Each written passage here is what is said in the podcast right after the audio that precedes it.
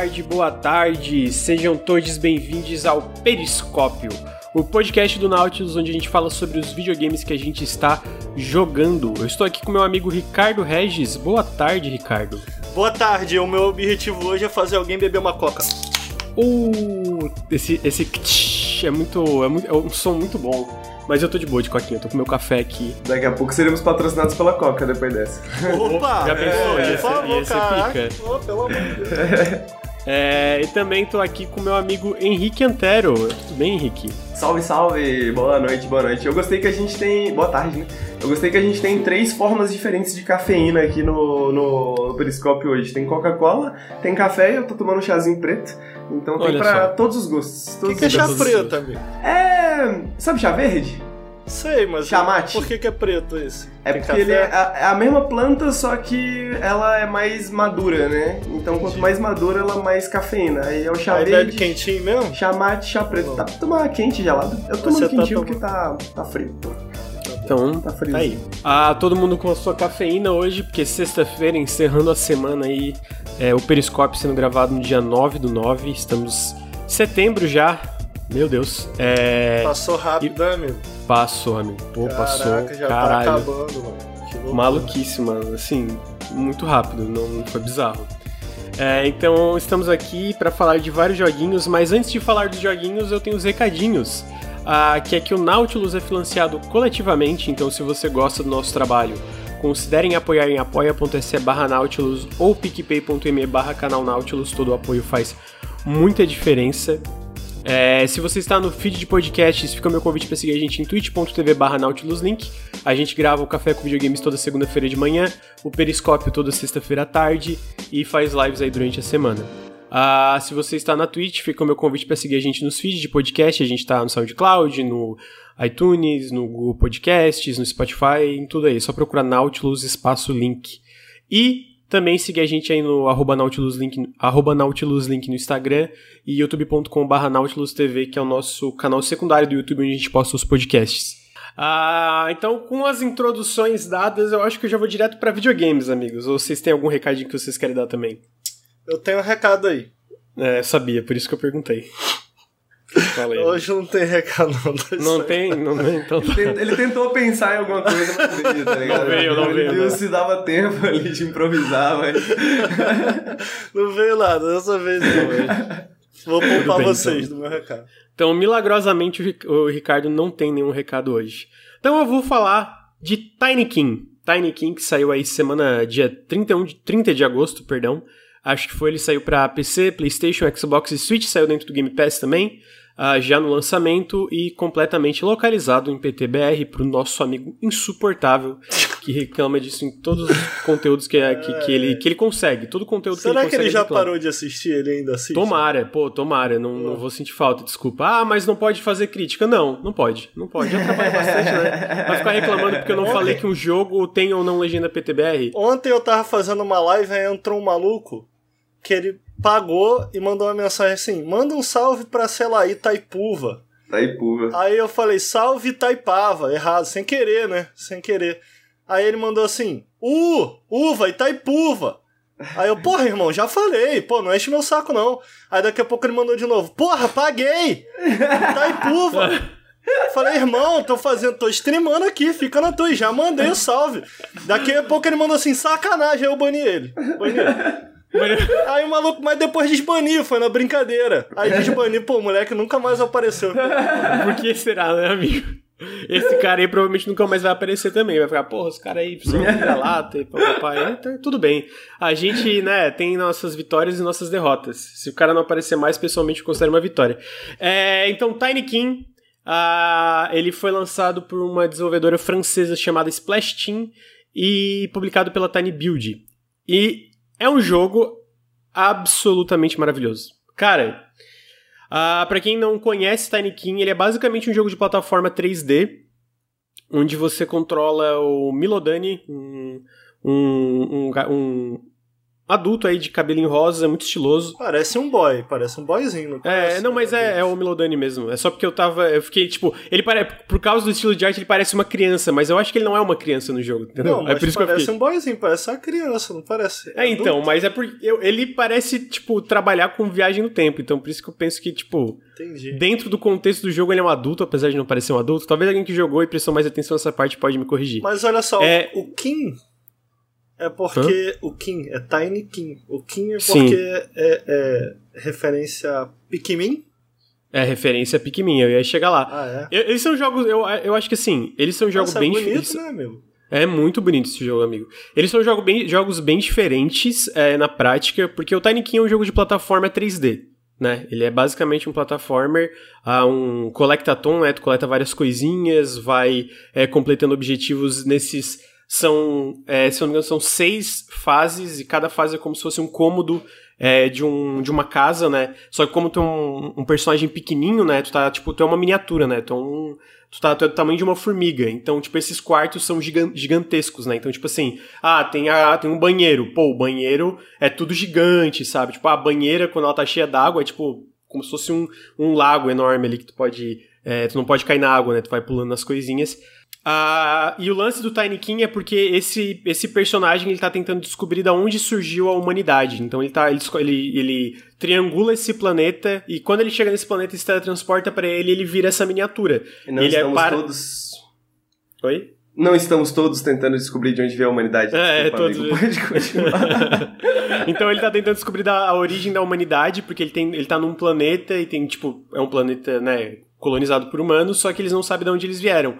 E aí ele vai pra esse planeta, ele descobre que esse planeta tem, tipo, traços de que pode ser ali, só que quando ele, tipo, entra no planeta, acontece esse problema que ele vira essa, essa miniatura, né? O equipamento dele pra ele voltar pra, no, pra nave dele dá, dá defeito e ele começa a explorar essa Ah, casa. ele tá em outro planeta? É, ele tá em outro planeta, né? Aí ele começa a explorar essa casa pra tentar, tipo, ele começa a ajudar os insetos que estão à procura de um profeta Arduin a montar um- esse equipamento que o profeta deixou, que é a única Pô, mas forma de parece sair dali. uma casa. Arduin, de tipo Arduino?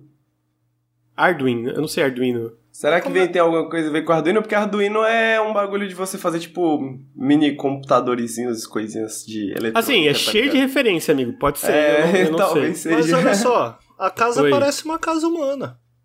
Não, então, esse é o meu ponto. Ele descobre que é- esse é o lugar onde pode, de onde pode ter surgido a humanidade, só que quando ele chega aí, tem esse problema que ele vira essa miniatura e essa casa tá basicamente dominada por esses vários insetos que veneram esse tal de Arduin, é, que sumiu, ele sumiu, né? Então, basicamente, tu encontra um inseto que fala, pô, olha só, eu te ajudo, tu me ajuda. Se tu me ajudar a montar essa nave que o Arduin, é, esse, ele deixou basicamente um, um blueprint pra trás, é, tu pode sair daqui e eu posso conseguir explorar mais coisas e descobrir o que, que, ele, que, que, que ele queria fazer com essa nave, né? E aí tu começa a explorar esse, esses mundos, esses quartos, cada quarto é meio que como se fosse uma nação, não uma nação, mas tipo, é dividido por territórios dos insetos. Então, ah, tu tem o território do, dos louva-a-Deus, tem o território das vespas, tem o terri ah, não é bem um território das vespas, as vespas é, elas meio que fazem parte de um parque de diversão, assim. Tem o território onde está tendo uma revolução dos trabalhadores, que eles estão fazendo um bolo enorme pro Arduin, mas eles estão revoltados porque eles não ganham um pedaço do bolo e só a realeza, que são tipo uns mosquitos lá, ganham esse bolo, eles acham um absurdo. E aí tem vários desses objetivos e tu vai progredindo e cada um, quando tu finaliza cada um dessa sala, desse, desses cômodos, tu pega um desses pedaços da nave. E aí, e o que acontece? Um, um grande diferencial, que é o teu diferencial nesse ambiente, é que essas criaturinhas, que são os Tiny Kings, eles não, não interagem com ninguém, eles não falam com ninguém dessa casa. Tu é a única pessoa que consegue comandar eles, né? Tu é o único ser vivo que consegue comandar. Os insetos, nenhum deles, eles interagem com eles. Eles fazem barulhos? Barulhinhos? Fazem. Eles têm cara de que fazem esse barulhinho, exatamente. Sim. É, E aí os, os insetos, quando tu conversa com eles, obviamente eles não têm falas, né? Eles fazem... Tipo, meio, meio hairware, assim, meio banjo-kazooie da vida. E, cara, eu acho que esse jogo é fantástico. Eu acho que o design dele, ele, ele sabe quando ele acaba, ele sabe introduzir coisas novas o tempo todo. Tem cinco... Deixa eu ver, tem o Tiny King explosivo, o Tiny King que tu escala, o Tiny King do raio, o Tiny King da ponte, o Tiny King carrega A as coisas. Tiny Tem cinco é o nome dos bichinhos. É, são os bichinhos. Tem cinco tipos de Tiny Kings que resolvem coisas diferentes. Então, por exemplo, Rosinha, tu usa eles para carregar coisas na casa. Só carregar coisas da casa, né? Só que, tipo assim, tem coisas que precisam de 20 Tiny Kings rosinhas para tu carregar, alguns 30, alguns 40, porque é mais pesado. Então, pela casa, as coisas que tu coleta são os Tiny Kings em si, eles estão em vários ovinhos que tu pega e eles vão Eles brotando. morrem? Não, o explosivo, o explosivo ele meio que se mata, né? Ele explode Ah, e some. crer. É um especial, específico. É, específico, ele é tipo única Caralho, única- Tiny King Homem-Bomba, moleque. Que isso? Só que, tipo assim, gente, esse jogo é muito legal, é muito charmoso. Todos os cômodos são muito legais de se explorar, tipo, é, tematicamente, como eles é, se diferenciam entre si, sabe? Tu começa é, numa sala de estar, que é esse santuário que tem tipo um templo pro Arduin. Aí tu tem que ligar o som, tá? Eles estão tentando descobrir onde vem o cântico de Arduin, aí tu tem que basicamente ligar o som pra todo mundo, além dos insetos com mais sensibilidade pra som, ouvir esse cântico. Toda a parte de, eh, de exploração desse jogo é absolutamente maravilhosa, porque toda hora ele introduz objetivos novos e porque simplesmente o level design de, de, de cada um desses cômodos é muito gostoso de se explorar. Tipo, ele não é um jogo de plataforma que preza dificuldade, ele é um jogo fácil. Ele é um jogo de plataforma que preza o fluxo da exploração. Tipo, tu sempre tá descobrindo coisa nova, tu sempre tá pensando, pô, eu tenho que ir lá, eu tenho que conferir lá, eu posso ir lá, deixa eu ir lá. Então, tipo assim, quando ele, ele tem esses playgrounds gigantescos pra tu explorar, ele não quer dificultar que tu chegue lá. Ele quer que tu pense, ah, talvez tu tenha que pegar esse número de Tiny 15, etc.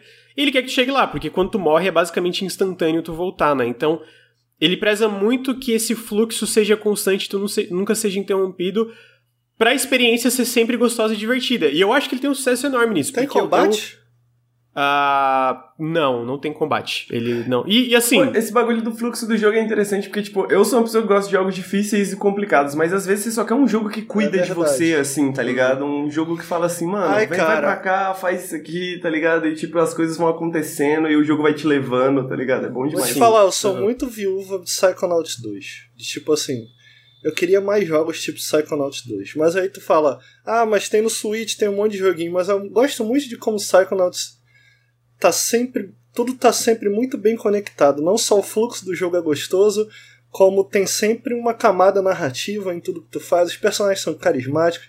É impecável, né? É impecável. É, Aí a é pergunta, bacana. como se compara a um Psychonauts da vida? Amigo, eu acho que a parte de tudo ser muito bem interconectado tá aqui, mas, cara, realmente o, o- Psychonauts é pica. a linha narrativa não tem como, né, mano? É, Psychonauts tem umas pô. camadas a mais. Ah, não, é que é foda, anos, mano, né? tipo Não assim, como, eu- né? Eu não sei se vocês concordam, mas eu acho o Tim Schafer um puta roteirista, né? eu Sim, acho que ele é um sim. escritor, assim, é ímpar na indústria, né? E, pô, eu acho esse jogo, o, o, o Tiny King, extremamente charmoso. Os diálogos são cheios de Aham. referências legais, é, todos os personagens, tipo, são divertidos, sabe? Tu, tu acaba conversando com eles, porque é gostoso tu explorar e entender mais esse mundo, e é tudo muito legal de como essas, essa sociedade funciona, mas a narrativa não é o grande foco, entendeu? É isso que eu quero Tá, dizer. mas eu tô curioso. Como você acha que ele se compara a outros que são muito bem ditos aí? Tipo, aquele que tu A Hat jogou lá Time. do A Hat in Time e também aquele que tu gosta bastante, do dinossaurinho, que tu falou que o dois é bom, mas um é ruim. O... Ah, o Yooka-Laylee é um, não Yooka-Laylee. gosto do, do Yooka-Laylee. Como não. ele Cara, se compara ao, ao 2, que eu sei que tu gosta, e o Hat in Time? Eu acho que esses jogos eles são muito mais. é, é, eles vão pra uma direção diferente de ser aquele jogo de plataforma 3D muito mais focado na precisão, né? No desafio que tu faz. E eu acho que até, em, por exemplo, a Hatch in Time eu gosto muito de como ele tem uma variedade. De como ele meio que muda o gameplay de mundo a mundo, né? Então, tipo assim. Ah, tu tá no, mundo- no primeiro mundo da Hatch in Time, ele é meio que um, um Collectathon 3D mais tradicional, só que de repente ele vira um negócio que tem que correr atrás de alguém, e de repente ele vira um jogo de stealth, que mistura sempre com elementos de plataforma ali, e ele é, no geral, muito mais desafiador nesse sentido, né? Até pra completar 100%. Eu acho que o Tiny King, comparado a esses dois, é um jogo muito mais redondo. Entendeu? Eu acho que ele é muito mais consistente, eu achei ele maravilhoso de começo ao fim. Não teve nenhuma parte que eu parei, pô, isso aqui é chato. Eu gostei de todos. Ah, de, toda, de todos os cômodos, de todos os mundos, né, digamos assim, do jogo. Eu achei muito legal, muito charmoso. E eu acho que o Hatch in Time e o Yooka-Laylee, o, o segundo, né, eles são mais, mais inconsistentes. Tem fases chatas, eles são mais desafiadores, às vezes até frustrantes. Com a Red e in eles- Time ele é mais ambicioso, mas ele também é menos redondo por conta disso também. É, exatamente, eu acho que sim. Então, comparado com esses dois, eu diria que, cara, no geral, o King é um jogo muito, muito mais redondo. Ele, cara, é isso, ele é um jogo muito Não sei se a palavra é elegante. Sabe quando tu termina um jogo e tu pensa, assim, cara, eu não consigo pensar em um problema para esse jogo. Mas ele oferece sabe? prazeres similares ou são coisas muito distintas os dois? Eu acho que, como são os três são jogos de plataforma, ele, ele eu acho que o, o Yooka-Laylee da Impossible Lair é um pouco diferente porque ele é um side-scroller, né? Ele vai, tipo, ele é um plataformer 2D no caso. Então, eu acho que o, o fio da parada e o ritmo é é para mim é, é, é o momento a momento é diferente o que tu sente jogando ali por ser um jogo de plataforma 2D não algo como mais como Donkey Kong Country por exemplo né? É, agora assim a questão de ser um jogo plataforma gostoso de, de, se jogar eu acho que sim tem tem prazeres similares ali mas diferente do Hatching Time que em alguns momentos eu fiquei entediados ou até porque, sei lá, o combate do Hatching Time, eu não acho o combate. Eu gosto dos chefes de Hatching Time, alguns deles, mas eu não gosto, eu não acho que o combate de Hatching Time é bom. Esse jogo ele não tem combate, mas eu acho que isso foi um acerto. Porque ele pensa assim, cara, Vamos focar nessas outras partes que a gente acha que é mais interessante para as nossas mecânicas, pro, pro level design, para tudo, e deixar de lado o combate porque é algo desnecessário porque a gente quer oferecer, sabe? É, mas essa ação e puzzle ambiental, né, que acho que combina mais uhum. com, tipo, justamente as influências dele, tipo Pikmin, né, por exemplo, né, que é, tem essa ideia de ser um jogo mais pacífico e tal também, né? É, e eu acho que Psycho, eu, eu acho que em questão de jogo de plataforma 3D, eu acho que Psychonauts é o mais similar. Eu não acho que ele é tão bom como Psychonauts, especialmente o 2, que eu acho um clássico. Mas eu acho que em questão de ser de, de inventivo, de mudar muito a cada. Sabe, tipo, a, do banheiro pra sala de estar, o que, que tá acontecendo é muito diferente, sabe? Até a forma como os Tiny Kings é, é, é, interagem com o mundo, o que, que tu tem que fazer ali. Então eu acho que, tipo. E até de ser um jogo, tipo assim, o, o Psychonauts 2, no caso, ele tem ele tem combate, né? Uh, que eu também não acho que é o ponto mais alto do jogo. Uh, mas ele, eu acho que ele ainda é um jogo que é muito. Que, como tu falou, ele flui muito bem. E uma coisa vai se conectando à outra nos níveis de forma muito legal, sabe? Então eu acho que nesse ponto Tiny King tem certas similaridades. Eu acho que se eu for traçar uma comparação, ah, qual o jogo de plataforma 3D que Tiny King mais te lembra, assim, em 5 segundos? É Psychonauts. Psychonauts é o jogo que ele mais me lembra, assim. Apesar de ainda, né, ter diferenças fundamentais ali na, na, na, na funcionalidade de momento a momento. E, cara, é muito legal, é, é, muitos detalhezinhos, sabe? Tipo, tem uma música tema de cada fase. E dependendo de cada área que tu tá em cada fase, ela muda. Então, tipo, tu tá andando no templo, né? É, na, na, na, fase do templo. Aí tem uma tipo um violão no chão que tu pode entrar nele. Dentro do violão tem uma banda se apresentando. Então a música que tá tocando aquela música ambiente, quando tu entra, vira como se fosse uma banda tocando com violão esse mesmo tema. E tem uma transição fluida, sabe? Como se fosse tipo um, um crossfade, assim, de áudio quando pra... Você entra, assim, no pra... bar e você começa a escutar aquela música bem mais alta, assim, né? Aquela música uhum. tava escutando só o fundinho dela, assim, né? Então... É... Então, tipo é, são muitas coisinhas que tu para e fica, caralho, isso aqui é muito gostoso de se jogar. Pô, que legal, olha essa música, pô, que legal, olha esse desafiozinho que tô fazendo agora que eles estão pedindo. E aí tem várias, é, cada, cada missão principal, tu tem um objetivo principal, né, que é esse objetivo de tu pegar, tu tem que resolver, resolver algum tipo de problema que tá acontecendo nessa, nesse cômodo e tu tem que pegar um desses objetos que vai completar essa nave que tá lá num hubzinho. Mas tem várias side quests, assim, intercalando. Tem a parte de, de, de do Collectathon, cara. Tipo, cada fase tem vários pollens, se eu não me engano. E eu, tipo, eu fiz 100%. Eu peguei tudo desse jogo. Tipo, devorei. Eu fiz todas as conquistas porque eu queria ver. Então, tipo, tu vai explorando e, e, e, eu queria explorar tudo. Tipo, eu, eu fui atrás do 100% simplesmente porque, tipo, cara, eu quero devorar tudo que esse jogo tem porque eu meio que não quero que ele acabe. Só que ao mesmo tempo, quando ele acabou, foi tipo, Ok, momento perfeito para acabar. Eu compraria um DLC, mas sabe como o jogo base, quando ele encerra e tu pensa assim, ó. Tipo, esse jogo para mim não é jogo do ano nem nada, mas sabe quando tu termina um jogo mesmo sem ele ser um jogo do ano, tu não consegue botar um defeito nele? Porque foi uma experiência muito gostosa de começo ao fim e não teve nenhum momento que tu se frustrou e pensou, ah, isso aqui é ruim ou isso aqui. Cara, eu acho que assim, no que, que ele se propõe, ele executa a proposta dele de forma, tipo, perfeita, assim, muito bom, muito bom mesmo. Eu gostei demais desse jogo, tipo, pô, cada é, é, é, engraçado porque, tipo, é uma casa, né? Então, não é como, sei lá, o Psychonauts, tu entra na mente de uma pessoa e, pô, cada mundo é muito diferente. É uma casa, então tu tá no banheiro, tu tá na cozinha, tu tá na sala de estar, tu tá num, num, quarto. Então, só cara, é muito diferente a forma que, tipo, mesmo sendo esse, esse, esse, esse mesmo mundo, essa ambientação familiar, a forma que eles interpretam cada um dos cômodos dentro do contexto da sociedade desses insetos é muito legal. Então, Pô, eu falei ali, né? Na sala de estar tem tipo um templo pro Arduin. E aí tem uma outra área do jogo que é um quarto, cara, que eles montaram um parque de diversão, tá ligado? Então, tipo, os objetivos desse parque de diversão, tipo, no momento aumenta a funcionalidade, são similares, né? Mas narrativamente, o que, que o jogo fala, ah, tu tem que fazer isso por causa disso, é muito. muda muito, sabe? Como tu enxerga as coisas que tu tá fazendo. Eu amo esse jogo. Eu amo esse jogo. Ele é muito bom. Ele é muito, muito. Pô, ele é muito legal. Os Tiny Kings, eu sinto que, de novo, não é uma coisa super profunda, né? Tem um que explode, tem um que tu pode escalar ele, tipo, é um verdinho que tu vai, tipo, quanto mais pega, mais tu pode fazer, tipo, uma torre de Tiny King e escalar. É, o rosinha carrega as coisas, um azul, eles são, tipo, eles gostam de eletricidade, então eles podem conectar uma tomada a um, a um cabo solto que tá lá na puta que pariu e ligar algum, algum, algum eletrodoméstico, né? E por fim tem uns amarelinhos que eles fazem pontes, né? Que daí isso vai servir para tu carregar coisa para lá e para cá. Ah, então, tipo, tu vê que a funcionalidade deles é simples. Mas eu acho que, tipo, funciona para esse negócio de sempre deixar a gameplay diferente. Tu sempre tá fazendo alguma coisa diferente, sabe? Tu sempre tá fazendo alguma coisa diferente. Sempre tá fazendo alguma coisa, ah, ok, eu tava aqui carregando isso aqui, agora eu tô explodindo isso aqui, agora eu tô juntando esses dois Tiny para chegar lá. Então, tipo.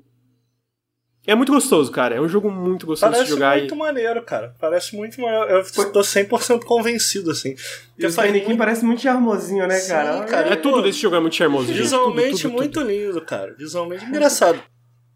Por conta do protagonista aí que ele usa em parte mistura 2D com 3D, eu achei que era um plataforma 2D, sabia? Não, não, não sabia ah, é? que era um plataforma 3D, não. Vendo agora o vídeo que eu notei. Uhum, não é... é 3D e é muito legal a forma que eles misturam, né? Porque todos os personagens são 2D, mas o ambiente é 3D, mas eu acho que casa muito bem, sabe? Eu acho que aquele jogo que acerta nessa mistura, porque tem jogo que fica estranho, sabe? Mas esse jogo eu acho que funciona muito bem, essa mistura do 2D com 3D. É, eu, eu não sei porque eu senti mais. Por isso que eu falei de Psychonauts, eu senti umas vibes meio. Acho que as cores, talvez. O, o, uhum. o Psychonauts tem umas cores meio pastéis, assim, então. Sim. Cara, é muito legal esse jogo. Tipo assim, eu sinto que é isso. É, é, quando eu falei assim, ah, ele não é God e tal. Mas eu acho que no que, que ele se propõe. Pô, eu não consigo pensar nenhum. Talvez. Tá, mas e o Pikmin? Tem a ver com o Pikmin ou nada a ver? Não, então, a única coisa, a única similaridade com o Pikmin é que tu usa essas criaturinhas para te ajudar nos objetivos ao redor do, é. dos mapas, né? Eu Mas os objetivos em si são muito diferentes do Pikmin, tá ligado? Mas é na mesma veia de Pikmin? Assim, eu nunca joguei Pikmin. Não, é que é, Pikmin ele é muito mais tático, eu diria. Assim. É, é muito mais, tipo, é, é sobre gerenciar essa, esses, essas unidades que tu tem. Esse aqui é, não tipo, tem pressão, tá é ligado? A mesma tipo, sempre sobra. Mas um tá gênero diferente, tá ligado? Porra, mas tu jogou, Henrique? O Pikmin, sim. Mas tu não jogou esse?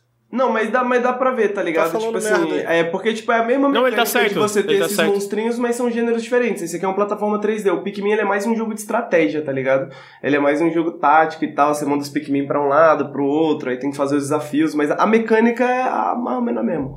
Entendi. Ah, é tipo. É, tá mais pra Kena, parece, como, como eu uso. Tipo, tu junta os bichinhos e manda ele. É, uh -huh, faz sentido, é. Uh, eu acho que o Kena é uma, uma, uma comparação imediata que funciona, assim. Ah. Uh... Mas sério, eu recomendo muito, tipo, no que, que ele se propõe. Eu, eu não consigo. Eu talvez, tipo assim, eu queria um pouquinho mais, mas, tipo. Sabe quando tu quer um pouco mais, mas ao mesmo tempo quando termina tu pensa, pô, eu acho que ele tem a duração, tipo, ideal. Amigo, querer hum. mais é melhor do que querer menos. Justo. Pense justo, nisso. Querer mais. Justo. Então, ah, é, é, engraçado que se vocês jogarem e zerarem, é, o final. Tem uma coisa que acontece no final que me pegou de surpresa. Eu não vou dar spoiler, nada, mas, tipo, eu fiquei. Que? É, que na verdade já tem até meio que foreshadow durante o jogo, algumas coisas acontecem, tu fica meio. O que, que é isso aqui? E aí tu chega numa parte no final, antes de zerar, que tu fica, pô, o que que é isso aqui? E aí, quando acontece no final mesmo, tu fica tipo, what? E aí por isso que eu torço pra ter algum DLC, assim. É, porque é meio inesperado uma direção que ele vai, assim. O Vinícius no chat tá muito feliz que você tá falando desse jogo. Eu sinto que ele tá tipo, caralho, posso finalmente conversar com alguém sobre esse jogo. Um abraço pro Vinícius. O Vinícius tá muito feliz. O Vinícius é maravilhoso. O é Vinícius tem um, tem um ótimo gosto, queria dizer aqui. É, então, Tiny King é, é isso. Pô, eu recomendo comprar, se tu não tem um Game Pass. Eu realmente recomendo comprar. Mas se tu tem o Game Pass, mano, não tem por que não jogar. É, é, pô, é maravilhoso demais. É muito legal. Tipo assim, ele saiu o quê? Não faz nem uma semana, nem duas semanas, eu já fiz todas as conquistas dele, porque eu não conseguia parar de jogar, sabe? Tipo assim, quando eu parava de jogar, eu ficava, eu quero jogar mais Tiny King. Então, eu recomendo boa. muito. Agora vamos falar sobre o que interessa. não vai ter DLC de Psychonauts 2. Não, não, não vai, não vai. Pô, Lucas, resolve isso aí, mano. Ô, amigo, eles ficaram É, 10 só anos isso aí é pra bom. fazer.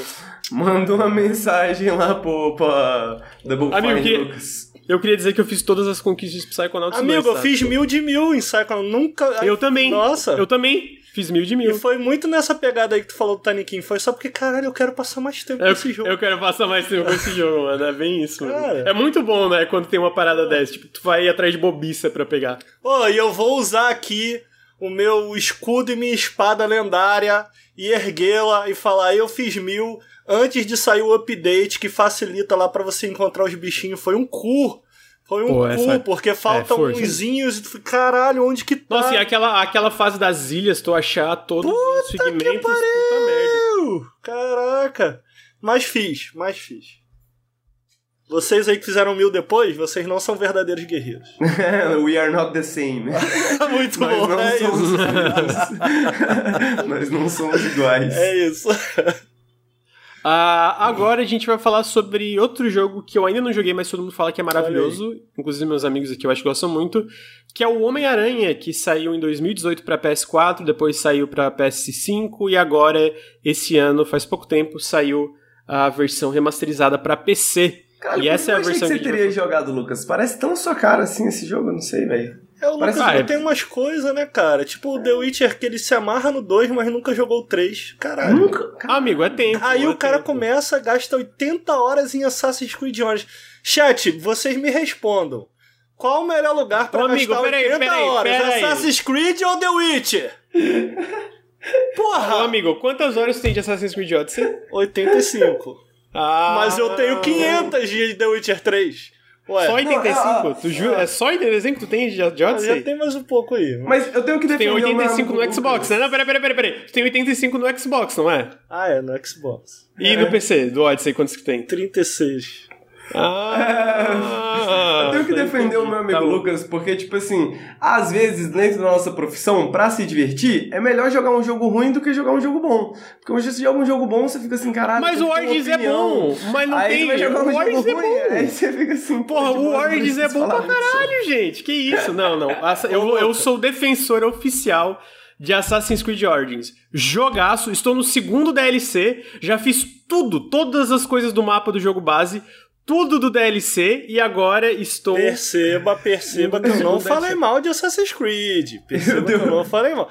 Eu pergunto, eu só tá que aqui. The Witcher 3 é melhor, né? Não, é porque o Lucas, ele se irrita, eu só tô fazendo perguntas, eu não fiz nenhuma afirmação. Ah, só Eu tô, tô eu tô igual a Jovem Clã. Jovem Clã é assim. A gente não tá Pois é. afirmando nada. Nosso jornalismo é sério. A gente não tá afirmando nada.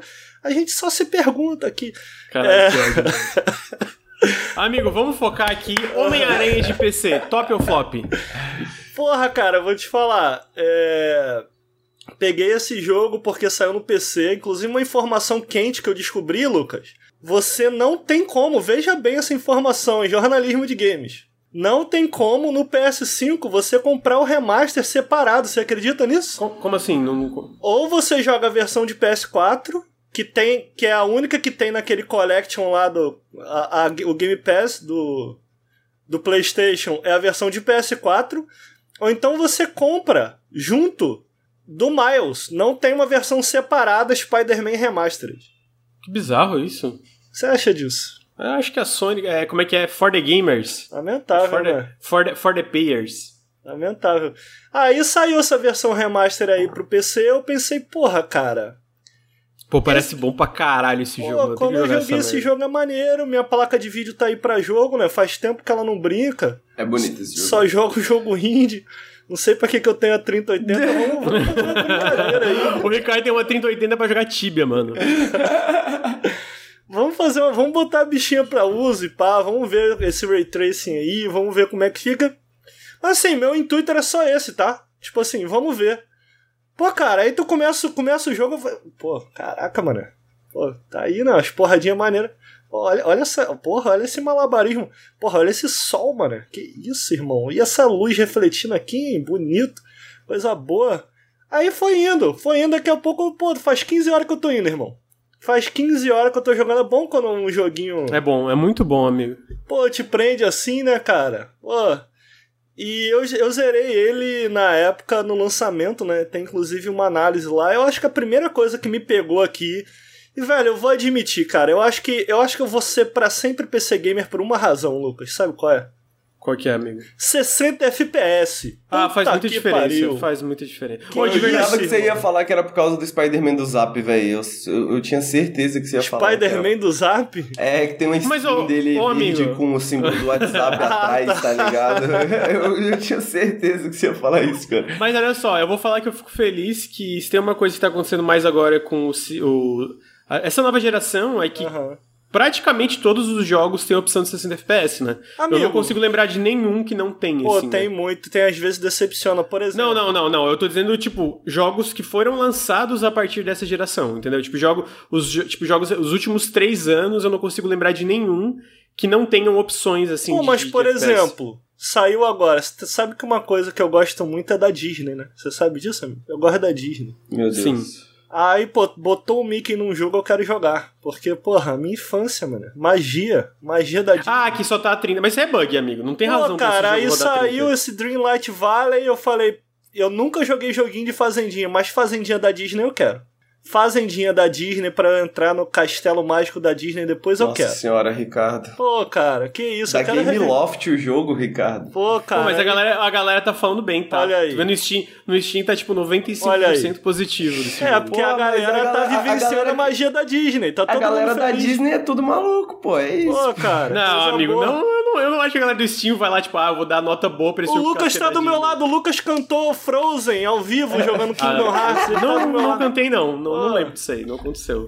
É, aí eu falei, pô, vou jogar esse Dreamlight Valley. Baixei, ah lá.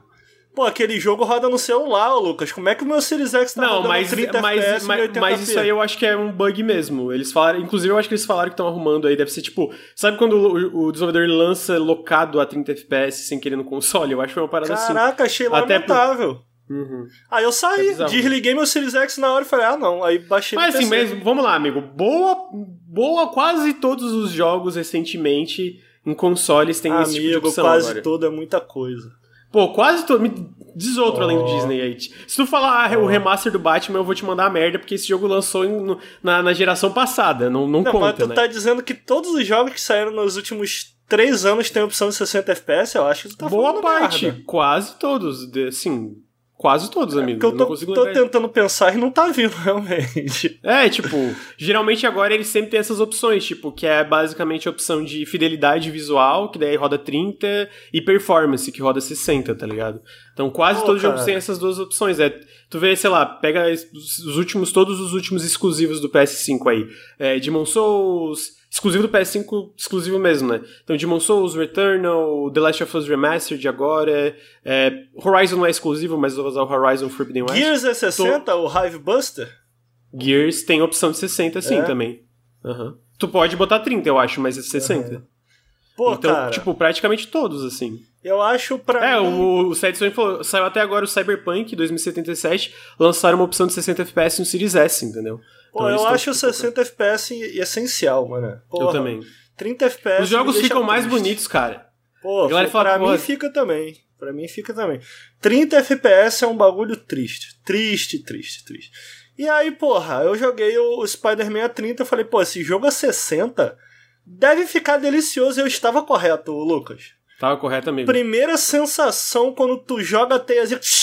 Porra, aí tu viaja ali pela New, New York em 60 FPS e fala, porra, que delícia, mano. Porque é um jogo que, que, que demanda fluidez. Porque, porra, tu é um Homem-Aranha, maluco, tá ligado? Então, pô, eu comecei a jogar esse jogo e me, me fisgou muito, cara, já de início. Eu fiz um comentário, eu não lembro se foi num café, alguma eu tava comentando isso ao vivo por alguma razão.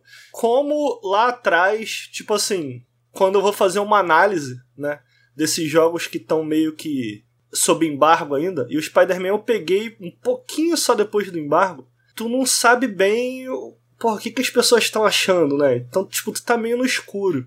E aí, onde que isso influencia em como eu vou fazer minha análise? Pra mim, tá? Não sei se vocês têm alguma coisa em relação a isso. Eu tento sempre dar um passo pra trás Especialmente quando eu tô escrevendo, porque às vezes quando você tá escrevendo algo, parece que a narrativa tá toda bem construída na sua cabeça e é, é, é, é tipo, você se sente quase compelido a seguir aquela narrativa, porque ela já tá toda escrita na sua cabeça.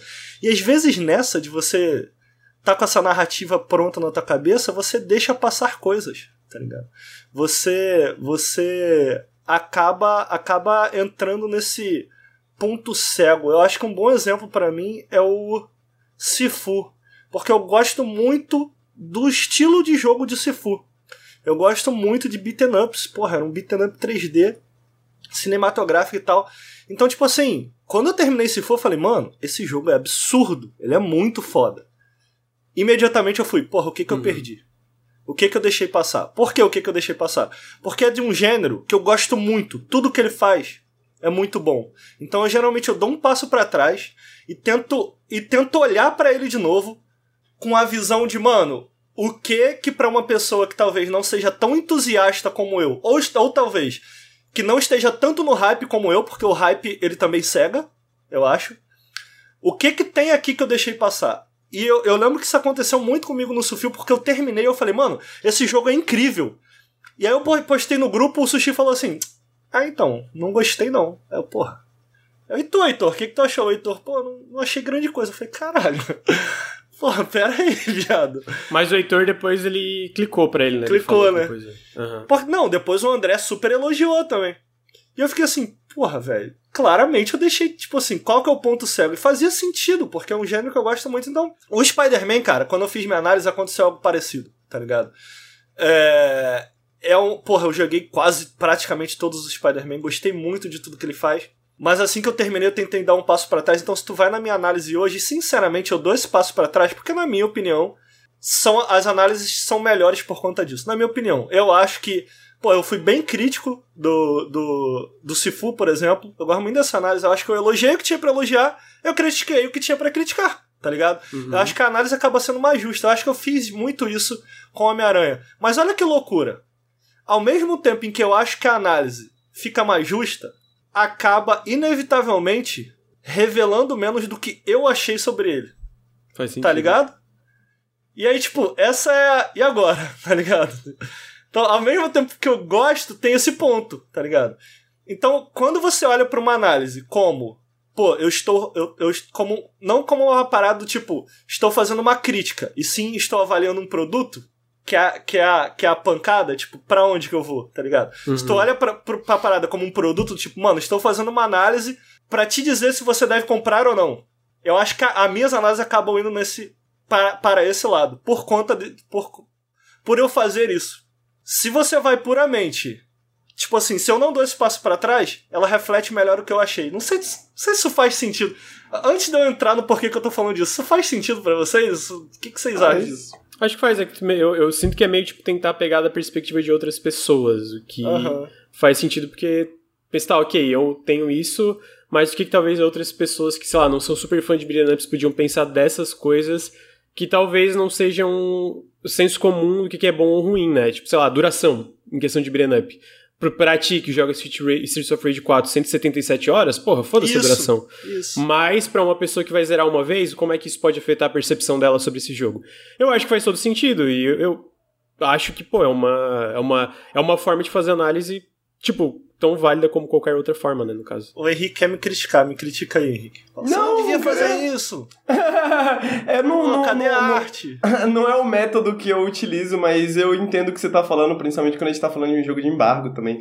Tipo, uhum. quando você tava escrevendo sua experiência, eu tava lembrando justamente do Saints Row, que foi algo bem parecido, assim, eu tava escrevendo, é um jogo que existe uma carga, assim, de uma certa expectativa do que as pessoas têm do jogo, e você escreve no escuro, né? Sem saber o que, que as outras pessoas vão dizer. E dá tal. um medo. Vocês não, não é, dá um medo. Dá um medo, tipo... dá um medo. Ah, Inclusive, não. quando saiu minha análise Saints Row, eu, eu vi a minha análise e depois eu fui assistir, eu fui ler as outras análises, tá ligado? Pra ver o que, que as outras pessoas tinham pensado.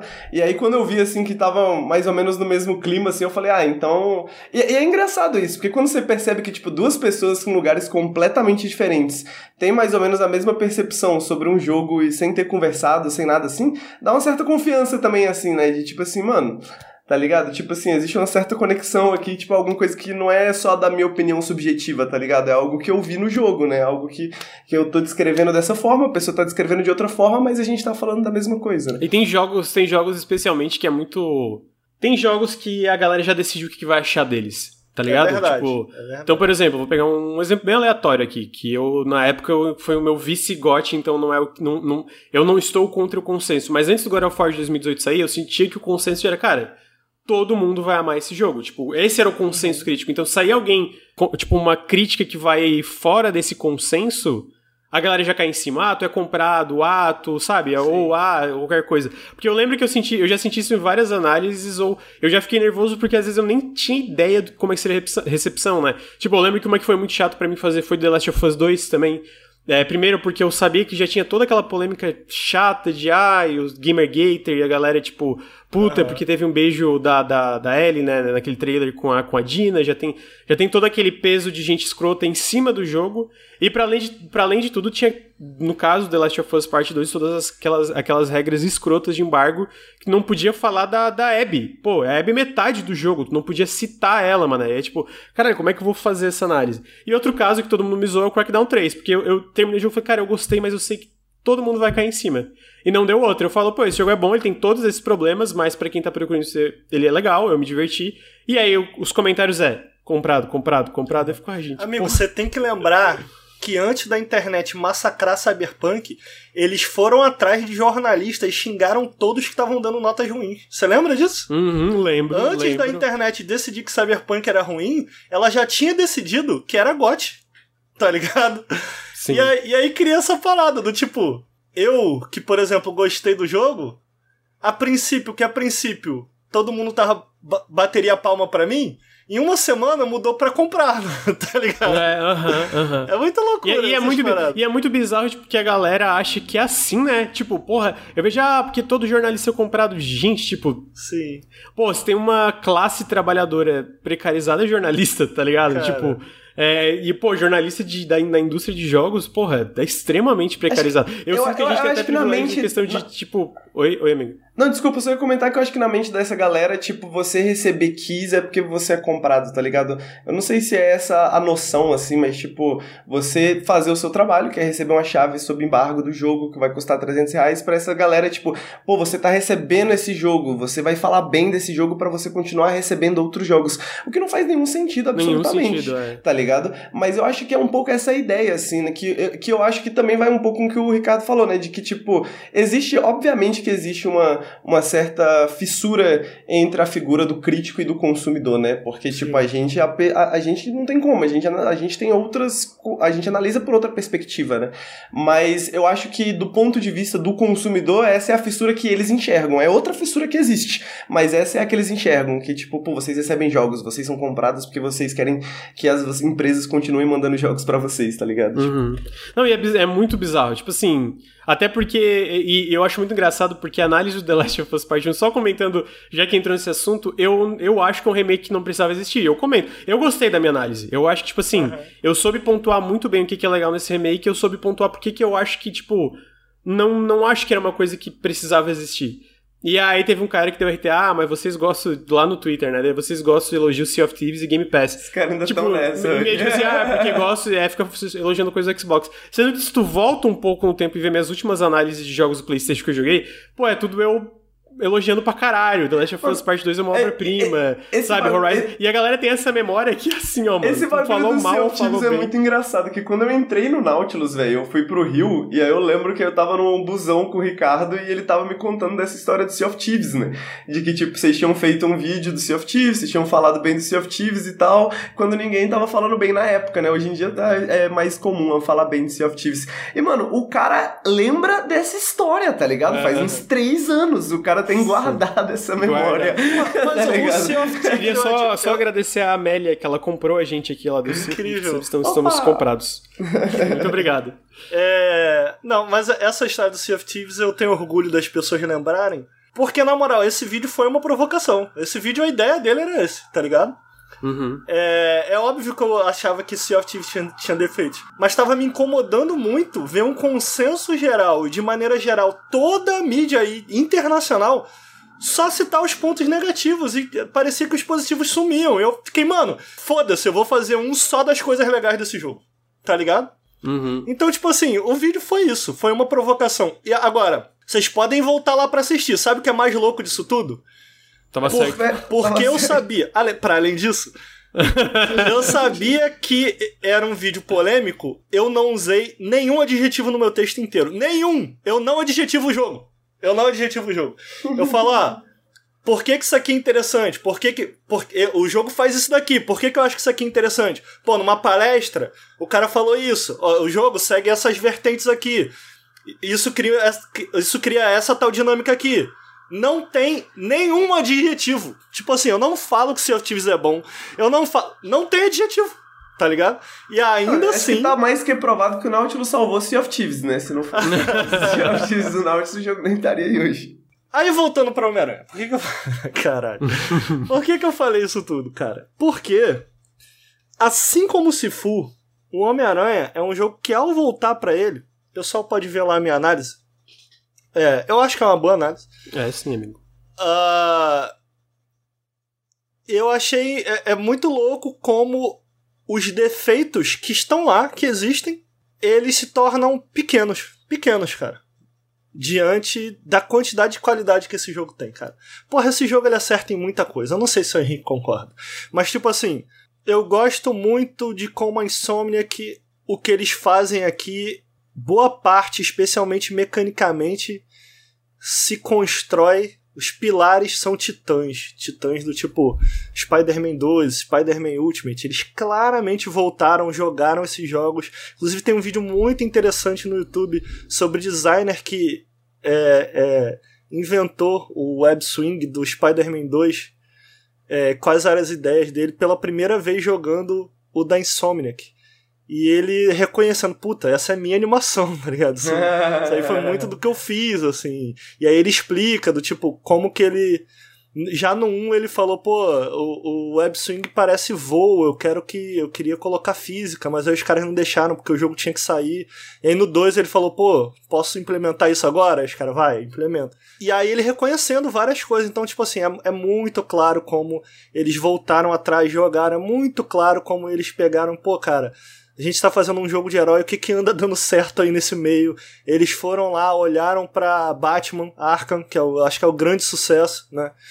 É, basearam boa parte do combate, mas como eles reinterpretam todos esses elementos, sejam mecânicos ou até mesmo de história, cara. Porra, eu sempre gostei, quando moleque eu lia muito quadrinho, hoje eu não leio mais, mas o meu, minha HQ favorita sempre foi Homem-Aranha. Eu sempre li tudo de Homem-Aranha, tá ligado?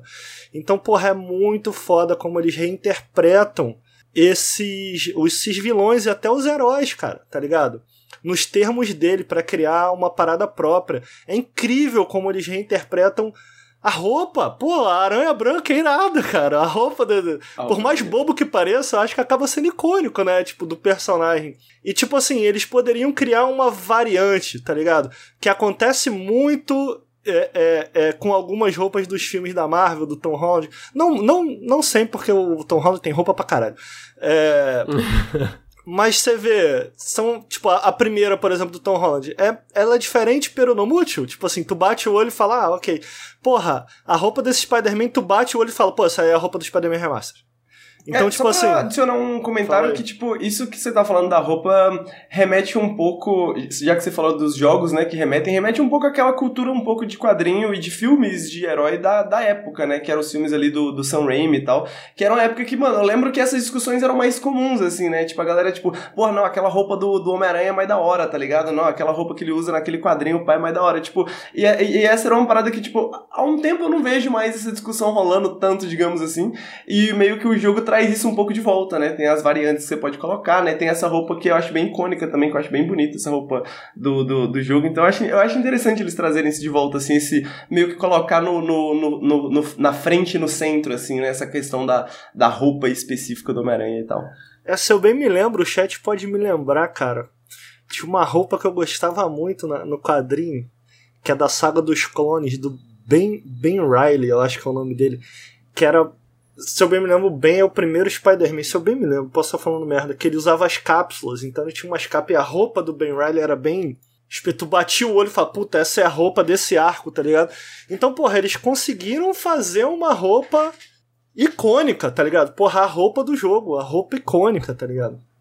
E eu acho que eu tô trazendo esse rolê da roupa porque eu acho que representa bem o que eles fizeram em vários aspectos nesse jogo. Por exemplo, eu gosto muito do que eles fizeram para exemplificar como eles transformam aqui esses personagens que a gente tem, que a gente conhece, mas como eles utilizam eles dentro das próprias da forma, da forma como eles desejam, né, dentro das próprias regras que eles estabelecem para esse universo que eles criaram. A Mary Jane, cara, e você vê, eu gosto muito de como eles, já no início, eles já estabelecem muito bem esse personagem, muito bem centrado dentro da realidade, dentro de uma realidade moderna. Talvez seja o Peter Parker que eu tenha visto em qualquer mídia que está mais centrado com o nosso mundo moderno, que é uma parada importante do Homem-Aranha. O Homem-Aranha, quando foi criado, essa era uma das bases do, do, do Homem-Aranha, né? A ideia de que quando a vida do Homem-Aranha dá certo, a do Peter Parker dá errado, e quando a do Peter Parker dá certo, a do Homem-Aranha dá errado, porque ele tem que viver essas duas vidas, porque apesar de ser um super-herói,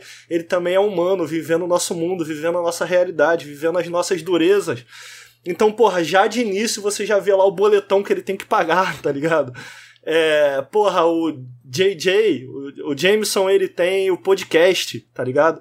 Então, porra, e ele é meio que. Não só ele é um podcaster, mas ele é meio que de extrema direita, assim, tá ligado? Então, tipo assim. Como esse Spider-Man reflete o nosso mundo moderno, mano, talvez seja a interpretação mais moderna de qualquer Homem-Aranha que eu já tenha visto, tá ligado? Beleza, faz muito tempo que eu não leio quadrinho, então posso estar falando uma grande besteira, mas eu ainda acho esse um, um, uma qualidade justa a citar no jogo. Tipo assim, como eles pensaram, mano, o, o qual vai ser o diferencial desse nosso Homem-Aranha, o que, que a gente vai trazer. Eu acho muito legal, por exemplo, como você começa o jogo já no meio da vida desse Peter Parker, né? Então, porra, ao invés deles introduzirem ali, por exemplo, essa cara metade da parte do Peter, a Mary Jane, como, ah, será que a Mary Jane gosta de mim? Ah, será que o Peter e a Mary Jane vão ficar bem? Não, tipo assim, eles já tiveram um lance, eles romperam e tu não sabe por quê. Então, tipo assim, já puxa um fio da vida do Peter Parker muito interessante, que é, pô, tu não fica. Será que eles vão dar certo? É tipo, por que, que eles deram errado? Eu gosto desse exemplo da Mary Jane porque ele é um microcosmo, assim, do que eles fazem de maneira geral com a história tá ligado? Tipo assim, as coisas já aconteceram, tem uma história presumida, e tu fala, pô, o que, aconteceu? Caraca, como esse personagem se comporta aqui, tá ligado? O que, que ele é nesse universo? Então, tudo que eles fazem com esses personagens eu acho não só inteligente, como interessante, porque faz você voltar a questionar e se perguntar sobre certas coisas, certos acontecimentos que você já conhece, seja do filme ou quadrinho, que você toma como certo, mas que nesse universo acontecem de maneiras diferentes. Similares, tipo, Jameson tá lá, mas ao mesmo tempo interessante e diferente. Sacou? Que é esse Jameson que é meio podcast, meio de extrema direita. Então, porra, eu acho impressionante como a, a quantidade de acertos dele, que faz justamente os defeitos parecerem tão pequenos. Em termos mecânicos, cara, eu acho que o acerto aqui é, é justamente em pegar o que já existia, polir ao máximo e adicionar algumas, algumas novas ideias, sabe? Porra, cara, viajar por essa cidade é uma delícia, mano. É uma delícia, como sempre foi o grande lance dos jogos do Homem-Aranha, tá ligado? Eu acho que a grande parada aqui é que eles conseguem, justamente porque, ao contrário dos jogos lá atrás do Homem-Aranha, se vocês lembrarem, a gente não tinha muitos jogos de franquias assim, bons, tá ligado? Justamente porque ou, ou eles eram atrelados a um filme, então tinha que ser um desenvolvimento com tempo muito contado, muito ruchado, tá ligado? Ou então porque os royalties para serem pagos eram tão enormes que não valia a pena investir tão alto num jogo, né? É, é, é, relacionado à grana que eles já gastavam logo de cara. Pô, a gente teve aí recentemente até o Tale que não foi por isso, mas certamente esse foi uma das paradas que pegou neles. Tipo, tudo era licenciado. Não, eu, eu, acho que foi a maior razão que eles fecharam. Tipo, é. não foi só ela, mas a maior, para além de crunch, etc., foi por causa que eles não tinham um retorno tão grande por causa de custo de licenciamento, né? E basicamente tudo que eles faziam era licenciado, né? Tipo, The Wolf Among Us, The Walking Dead, tudo, enfim, tudo da, da Telltale era basicamente licenciado, né? Pô, é por isso que eu tô tipo assim, mano. Desde moleque eu quero esses jogos de super-herói, desde moleque eu quero essas paradas super bem produzidas e a gente não recebia. Agora que a gente tá recebendo, vem vocês aí do chat, o filho da puta do Lucas também reclamar, ah, muito joguinho de herói. Mano, traz, irmão. Pelo amor de Deus, faça um jogo do Senhor dos Anéis. Mas não essa porra que a Warner, porra, fez aí com esse boneco do caralho. Não! Eu quero jogar com Legolas, eu quero igual de PS2. Mas melhor, mas melhor, porque o de PS2 também era barato. É, porra, lança um AAA maluco aí do Senhor dos Anéis, pelo amor de Deus, tá ligado? Então, tipo, pô, eu, eu tô felizão, meu irmão, que estão saindo esses jogos, essas paradas, tô felizão. É... E eu acho muito foda, cara, como esse jogo, ele pega todas essas bases e graças a, claramente, porra, com um jogo que teve um investimento enorme da Sony, tipo, uhum. é tudo muito bem feito, é tudo muito bem feito. E eu acho que talvez por conta disso, do tempo e do investimento que eles colocaram nesse jogo, ele. De todos os jogos do Homem-Aranha, eu não tenho dúvida que esse aqui é o melhor. para mim é de longe o melhor jogo do Homem-Aranha. É, mas ele consegue combinar melhor as habilidades do Homem-Aranha e integrar melhor esses momentos abertos, esses momentos mais fechados que todos os jogos, todos os outros jogos do Homem-Aranha sempre sofreram para é, é, combinar, né? Tipo assim, porra, como é que tu como é que tu faz para integrar essas duas partes, né? Que na verdade é uma tensão que existe de maneira geral em jogos de mundo aberto, né? Tipo assim, como é que tu faz para parecem dois jogos opostos, né? Muitas vezes, tipo assim, a parte de história e a parte mundo aberto. Raramente você tem um jogo que consegue combinar essas duas coisas de maneira realmente competente. É, eu não tô dizendo aqui que o Homem-Aranha acerta em tudo, mas definitivamente é o jogo do Homem-Aranha que melhor faz isso. É... E é muito gostoso, cara. Muito gostoso viajar por a cidade. Gosto muito também de como. E eu acho que essa é uma parada interessante, Lucas. É. Tipo assim, como ele vai se abrindo aos poucos. Então, tipo assim, ele não enche o teu mapa de coisa logo de cara. Tipo assim. Porra, eu tô, eu tô com tipo assim hoje que eu tô danado com tipo assim. É, ele começa. Primeiramente, você tem que fazer as missões e aí, conforme você vai fazendo as missões, ele falou: oh, então, agora tem esses colecionáveis aqui se você quiser pegar. E não é muito, não é uma parada exagerada. Aí tu avança mais um pouco, ele falou: oh, agora tem uma missão side, se você quiser. E o Homem-Aranha até comenta: pô, eu tenho que esperar anoitecer eh, para fazer minhas paradas, acho que dá tempo de rondar a cidade, parar uns crimes e tal. E aí tu avança mais na main. Aí ele falou: oh, Agora, tem mais isso aqui também para você fazer. Quer fazer? Então, tipo assim, ele vai progressivamente, pelo amor de Deus, aprendam com Homem-Aranha, cara. Ele vai progressivamente não só te introduzindo essa parte side dele, como também te incentivando. Então, porra, cara, faz sentido narrativo, faz sentido mecânico até, porque, porra, a gente que saiu do Assassin's Creed, ô Lucas, irmão, tá ligado?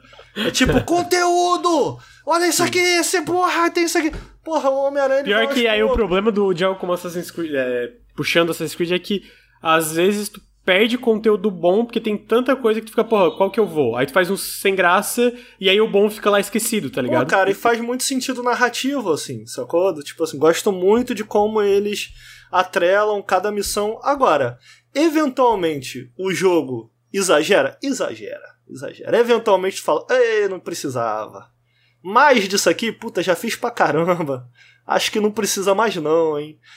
Mas eu gosto, eles tentam, eles tentaram. então eu tinha que, tinha que elogiar, porque vai sendo introduzido pouco a pouco. E acho que por fim, cara, a parada que me prende, para além de todas essas qualidades que ele faz isso muito bem, é um estilo visual animal, cinemáticas super bem feitas.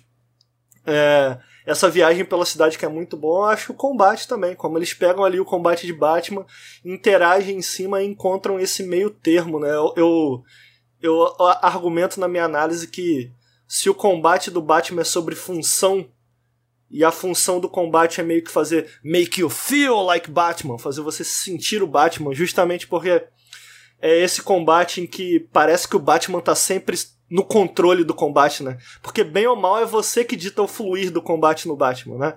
Tipo assim, tu ataca, ataca, tu contra-ataca, aí tu, tu pula por cima, tu puxa o cara e tu constrói esse mapa mental, né? Do tipo, mano, agora eu vou atacar esse cara aqui, depois eu vou pular por cima desse cara aqui, eu vou atacar o Batirangue, vou puxar esse cara. Pô, dá, quando tu pega o Batman de verdade, a parada fica instintiva, meu irmão. E tu, tu, tu passa o combate inteiro, tu dá, sei lá, 140 hits e ninguém te acerta. E justamente porque te faz sentir como Batman, justamente porque tu tá sempre um passo à frente dos seus inimigos, né, bicho? Então, porra, isso é a parada que me pega no combate do Batman. Não é que o combate do Batman. Porque eu vejo muita gente falar, ah, o combate do Batman é ruim. Mano, o combate do Batman é narrativo. É o argumento. Tá ligado? É, tá de acordo com o personagem. Por isso que faz você sentir o Batman. Tanto faz se tu aperta um botãozinho assim ou assado. É gostoso, é gostoso porque consegue, cumpre o papel narrativo, que é fazer você sentir o Batman, mano. Então eu acho esse elogio justo. Só que poucas pessoas, tirando eu, é claro, conseguem entender. conseguem entender por que, que ele faz você sentir o Batman. Entendeu? E aqui, porra, eles pegam esse combate eles meio que adaptam pro, pro Homem-Aranha e adaptam de uma maneira inteligente, porque se ao mesmo tempo que o combate é, em certa maneira, sobre função, ele é também sobre estilo, né? E eu, eu digo que o combate sobre estilo é, óbvio, Dave May Cry, tá ligado? E que a galera considera que um bom combate é só aquilo, né? Dave May Cry é um bom combate.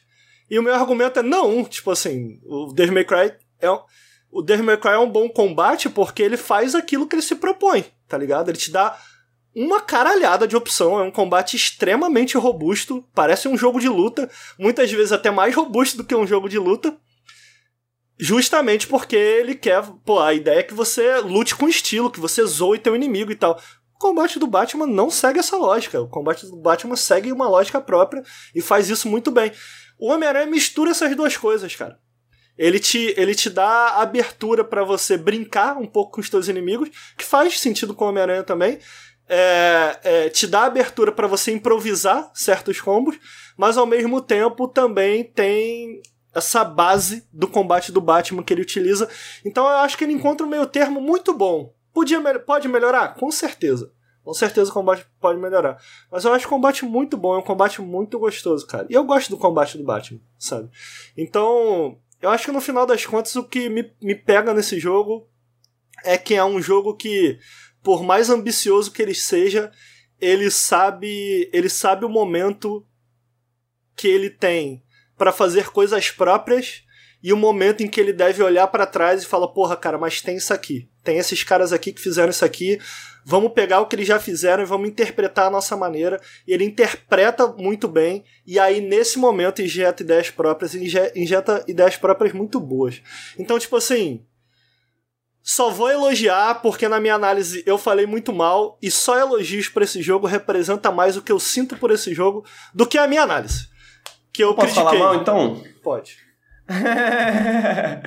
Bom, eu não, vou, não quero estender demais porque a gente já falou um monte, mas é, eu fui até anotando algumas coisas assim. Eu concordo com muitas, tá? Eu, por exemplo, mano, eu acho muito maneiro o bagulho de começar no meio da vida do, do, do Homem-Aranha, né? Tipo, tem esse trope da, dessa época também que, tipo, o primeiro filme do super-herói era sempre ruim porque tinha a história de origem, né? E tu passava, tipo, 50 minutos vendo a história de origem da porra do personagem antes dele ficar com os poderes dele. Quando o legal é os poderes, né? Então, tipo, isso é muito maneiro. Tipo, o jogo já te coloca no meio da vida, já tá rolando coisas, né? Então você já é o Homem-Aranha. Não tem, não tem muito papinho, não tem muita fofoca, né? Eu gosto muito da movimentação na cidade, eu gosto muito do combate, concordo com o que o Ricardo falou, eu gosto muito dessa parada, tipo, dá pra ver realmente esse carinho que que eles têm pela série, pelo, pelo herói, pela, pelos outros jogos também, né? Agora, algumas coisas que eu, duas coisas principais que eu discordo do que o Ricardo falou é, sobre ser esse Homem-Aranha gente como a gente, assim, ser esse Homem-Aranha mais perto, eu acho que pelo contrário, ele é o Homem-Aranha mais distante da nossa realidade, tá ligado? De certa forma. Fora, tipo, sei lá, Homem-Aranha do futuro, sei lá. Mas, no sentido de que, por exemplo, algumas coisas. O jogo começa, o cara, tudo bem, ele tem que pagar as contas ali, tá devendo aluguel, mas, tipo, o maluco é um gênio ele tá num estágio com outro gênio, tá ligado? Tipo, um estágio absurdo, sacou? A tia dele é uma das principais cabeças de uma ONG cabulosa. a namoradinha dele, a ex-namorada, é uma repórter investigativa que tá começando, mas tá, tipo, indo benzão, pá. Então, tipo, tem muitas coisas que me distanciam desse Homem-Aranha, tá ligado? Quando eu penso no, quando eu penso no Homem-Aranha mais clássico assim, eu fico pensando, porra, naquele Homem-Aranha que ele é muito mais muito mais operário assim, tá ligado? A tia meio aposentada em casa, desempregada, não tem nada para fazer, tá ligado? A cidade não não, não, não, não, não funciona para ela, sacou? Tipo, o, o amigo dele lá, pô, filho do prefeito, tá ligado? Tipo, essas coisas para mim me separam um pouco assim do desse Homem-Aranha, tá ligado? A questão do podcast, por exemplo, eu achei muito maneiro, velho, essa parada do podcast do Jameson. O problema é que às vezes você concorda com o Jameson, tá ligado? Tipo, Mas tem o quê? Cortou. Às vezes você concorda com o Jameson, tá ligado? Tipo assim, você tá ali, pai e tal, mas, pô, o Jameson tá em luto pela morte de um policial negro, pai e tal. Então, tipo, tem alguns momentos que você fala assim, caralho, o Jameson está certo tá ligado? Então, tipo, eu sinto que eles fizeram esse Jameson ser. O Jameson ser meio. esse Tucker Carlson da vida, assim, né? Esse podcaster de direita e tal. Mas às vezes ele tá certo. Tá ligado? Às vezes você concorda com ele, tipo, você não concorda com ele sobre as opiniões dele sobre Homem-Aranha, sobre os heróis e tal, mas, tipo, em algumas coisas, quando ele fala da cidade, quando ele fala do, de outros, outras paradas, você fala assim, pô, até que ele tem um ponto, tá ligado? Então eu sinto que eles têm. Ele não, ele não vai lá também, tá ligado? Tipo assim, de levar o Jameson a ser essa figura de direita, tá ligado? Às vezes fica meio. Fica meio assim, pá. E a parada da estrutura, que realmente é boa conforme ela vai abrindo pro progressivamente, mas eu sinto que tem um momento que ela fica muito previsível, tá ligado? Que tipo assim, mano, você vai pro laboratório, aí você vai pra missão, aí você vai, tipo, resolve uns crimes, aí você vai pra, pro, pra ONG, tá ligado? Aí, tá ligado? Tipo, eu, Porra, eu mano, queria... mas o jogo tem uma variedade maneira de não, gameplay. Não, tipo assim. Tem uma, não, tem, a, em gameplay em si, sim. Mas em, em estrutura que eu quero dizer que é, não é que é nem. É tipo, é mais que é previsível no sentido de que, tipo, você sabe o que, que vai acontecer quando vai acontecer. Tá ligado? Tipo, eu, eu, eu sinto falta de, porra, tu tá andando na cidade indo pra missão, sei lá, pô, tô indo lá jantar com a May. Aí, tipo, pô aparece um vilão, aparece uma parada, tá ligado? Aparece um espetáculo, né? Que eu acho que é uma parada que eu, eu tô. Eu não terminei o jogo, tô tipo na segunda metade, eu acho que tem muito mais espetáculo, mas eu senti que a primeira metade do jogo eu fiquei a primeira metade inteira esperando esse espetáculo começar, tá ligado? E tipo, caralho, não começa, não começa. E muita missão stealth, puta que pariu, esse stealth é muito ruim.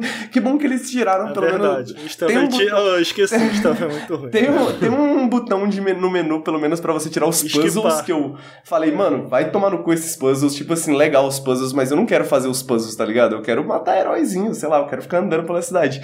Aí eu consegui desabilitar os puzzles, ok. Mas as missões stealth não tem como desabilitar, né? Então, mano, tem muita missão stealth. E o stealth é meio merda, assim.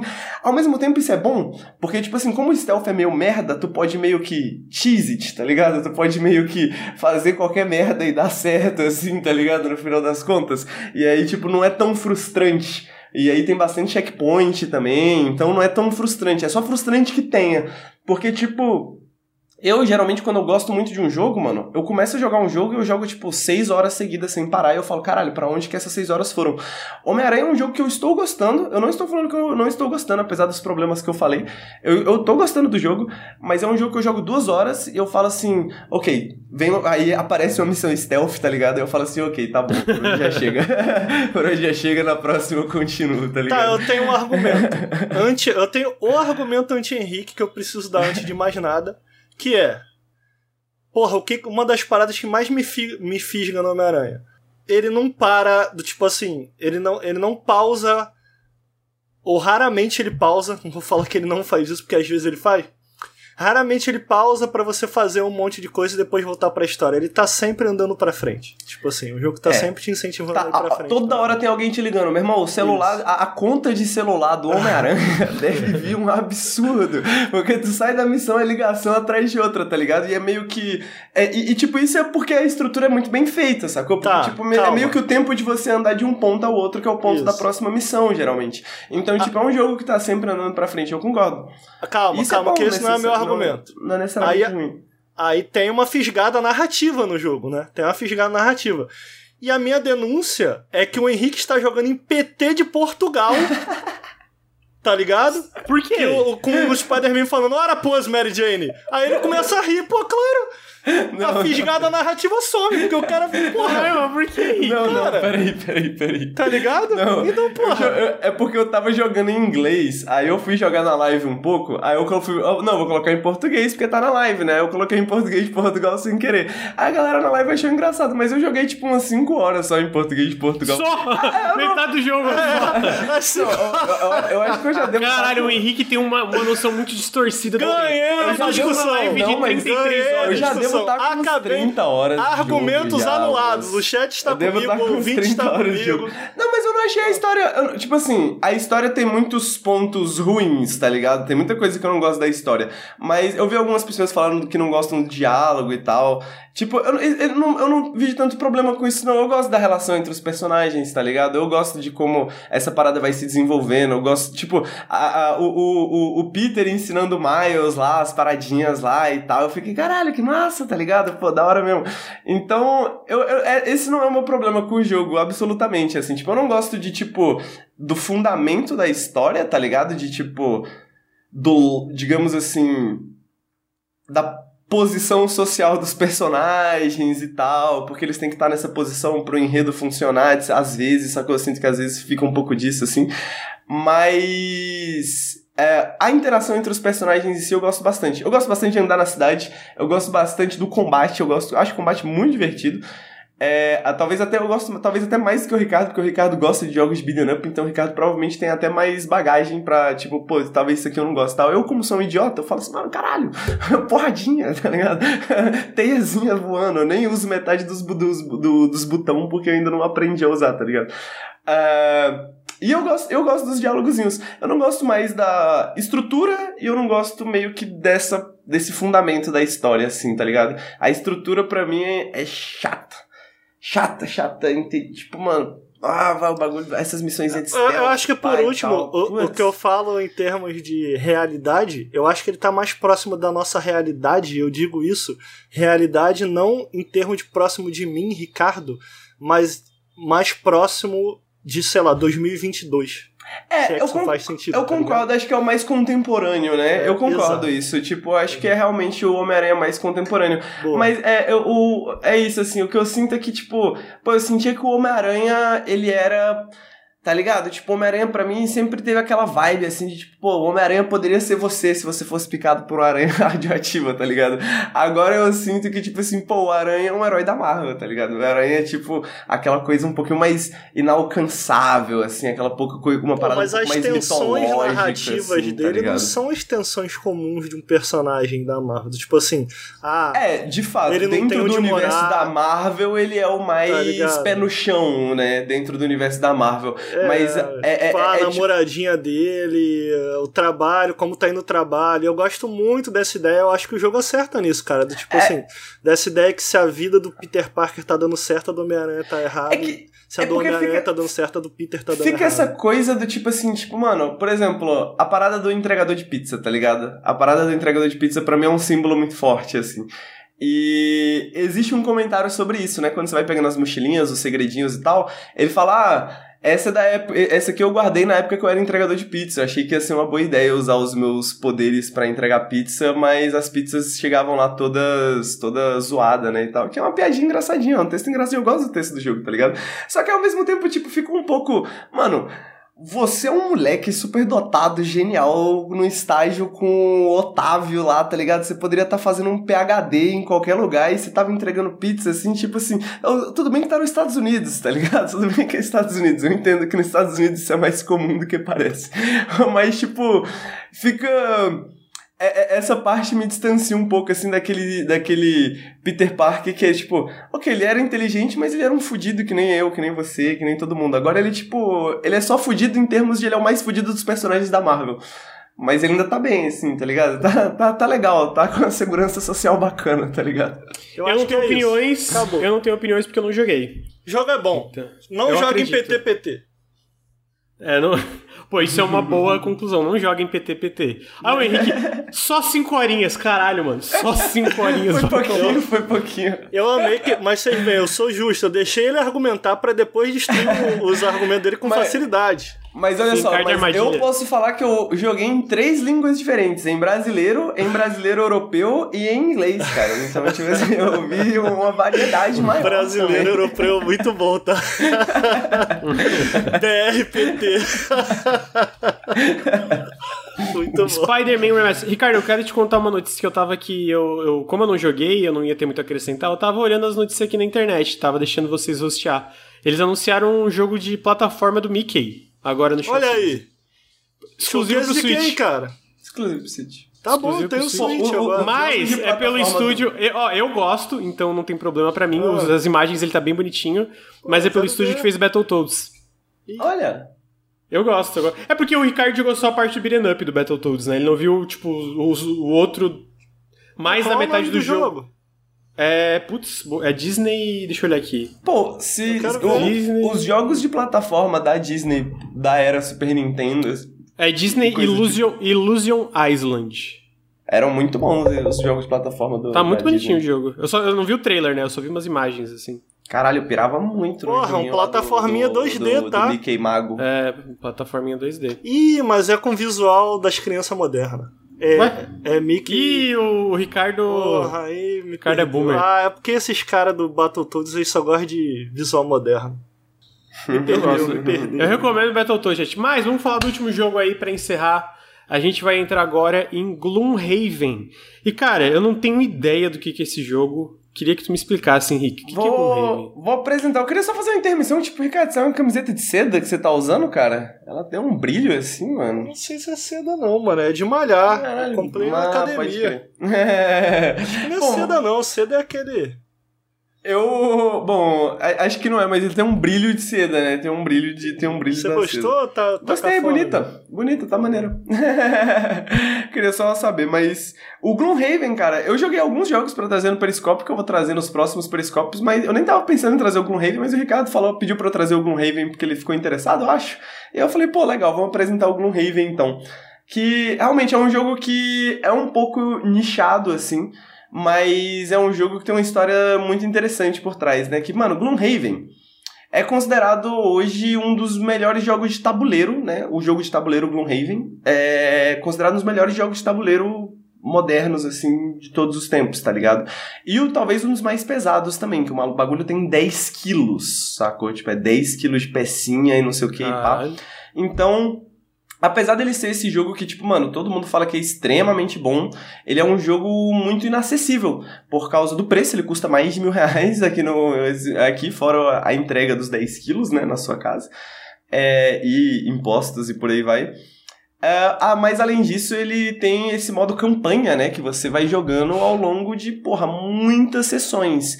Então é um pouco inacessível também, porque para quem joga jogo de tabuleiro sabe como é problemático, né? Primeiro você tem que conseguir pessoas que queiram jogar e que estejam dispostas. E aí, porra, você tem que montar o jogo de tabuleiro na sua mesa. Se você não tiver uma mesa específica para isso, aí vai uma hora. E aí as pessoas chegam, aí você joga, aí você tem que desmontar o bagulho, aí mais um tempo. E aí, para jogar um jogo que tem uma campanha tão longa. É, fica muito complicado, né? Fica muito complicado. Amigo, eu queria Então- fazer um comentário antes de mais nada. Claro, por favor, amigo. É, como é que era o nome? Chat vai me lembrar aí, chat. Ah, só pra galera boomer. Tinha um jogo de tabuleiro que eu jogava que foi minha introdução. Foi Hero minha Quest? introdução ao RPG. Hero Quest, porra, já sabia, mano. Esse aí mesmo. Que tinha o Bárbaro, tinha um anãozinho, etc. Porra, irado. Aí, pô, esse jogo. Porra, só boneco feio, mano. O boneco de feio. Um elfo Não, feio. é, pô? Tudo Mas feio, é, é- porra. mas é isso, é um pouco na pegadinha do Hero Quest, né? Pra quem não conhece, Hero Quest é um jogo dos anos 80, que ele é um jogo de tabuleiro que bebe um pouco do D&D, né? E tenta fazer essa experiência meio dungeon crawler, né? É, em um jogo de tabuleiro e tem mais ou menos essa mesma pegadinha. O Gloomhaven é bastante inspirado nisso, ele é um jogo de dungeon crawler, né? Ele é esse jogo de tabuleiro, ele tem essa campanha um pouco RPG, né? Que você vai subindo de nível, vai adquirindo novos poderes pros seus personagens e por aí vai e tal. Eu acho os personagens bem interessantes, mas ele realmente tem um visual meio grit, assim, que não é necessariamente meu Pô, bagulho tem um favorito. o boneco Hero Quest era mais camp, né? O Hero Quest É. era mais exagerado, assim. Eu gostava de ser um anãozinho. Nesse jogo É, não tipo- tem um boneco que eu olho e falo assim: caralho, esse aí é pica. Quero, É, quero o bárbaro do, do Hero Quest parecia tipo Conan, tá Pô. ligado? Eram umas pegadas, né, umas pegadas, pegadas bem anos 80 mesmo. Achei tudo bem- feio o boneco, bonecos desse jogo. Realmente não é necessariamente o jogo mais bonito também, não. Mas Boa, é um jogo inacessível finalmente. pra caramba, então ele é um. é- Ele não é bonito em termos de, de. Eu acho em termos de design, né? Ele é um jogo, tipo. é um jogo tá, bem tá, feito tá permitido ignorar a opinião do Ricardo sobre o. Tá permitido. Deixa ele falar. Sabe o que, que eu faço? Ele fala, ah, eu acho feio. Eu falo, tá bom, amigo. Terminou. Aí eu continuo falando. Justo, justo. Mas é um jogo muito. Como é um jogo muito inacessível, é um jogo que, que cairia muito bem, né? Uma versão digital dele. E nos últimos. Na última década, a gente conhece a última década como a era de ouro dos jogos de tabuleiro, né? Que a gente tá vendo os jogos de tabuleiro virarem um mercado cada vez maior de novo, e novos designers, designers antigos voltando, e sucessos, e traduções, localizações, etc e tal. Mas, como alguém que tem alguns jogos de tabuleiro, puta merda, que hobby caro, moleque. E a gente tá vendo algumas adaptações digitais para jogos de tabuleiro, algumas adaptações muito boas de jogos de tabuleiro por digital, além do Tabletop Simulator e tudo mais. Mas uma das mais necessárias pra mim, assim, talvez fosse a do Gloomhaven, né? Porque, porra, do Gloomhaven e do Mage Knight, mas isso a gente deixa pra outro dia. Mas o Gloomhaven era um jogo que eu queria muito jogar e eu, porra, nunca ia descolar nem pessoas dispostas na, aqui perto de casa, nem 1.500 conto pra gastar na, no, no joguinho, né? E nem espaço pra isso eu tenho. Então, mano, vamos lá. Gloomhaven, jogo digital, é um jogo de tabuleiro. É, não tem muito o que falar a não ser as mecânicas dele, porque o jogo ele é muito interessante mecanicamente, tá ligado? Ele é um jogo tático e de deck building. Né? Você tem um deck de cartas, e aí, porra, vai ter a galera reclamando, ah, cartas de novo, não sei o que e tal. E eu volto a repetir: o problema nunca são as cartas, é como você usa elas, né? E. É, melhor, é melhor uma carta brincalhona, né? Do que, enfim. Ah, mas o sistema de cartas do Gloomhaven é muito interessante, tá ligado? Primeiro que você tem esse deck de cartas, o deck não é muito grande, então diminui a quantidade de coisas que você tem que pensar. O meu personagem que eu uso, por exemplo, cada personagem tem um deck diferente, a cada classe de personagem tem um deck diferente. O meu personagem ele pode ter até 10 cartas no baralho só. Então não são muitas cartas para você, você não precisa pensar muito assim. Uh, só que aí você pensa, pô, 10 cartas, isso é talvez seja muito simples, né? Como que eles complexificam isso um pouco para você ainda ter possibilidades interessantes e criativas dentro do design dos personagens.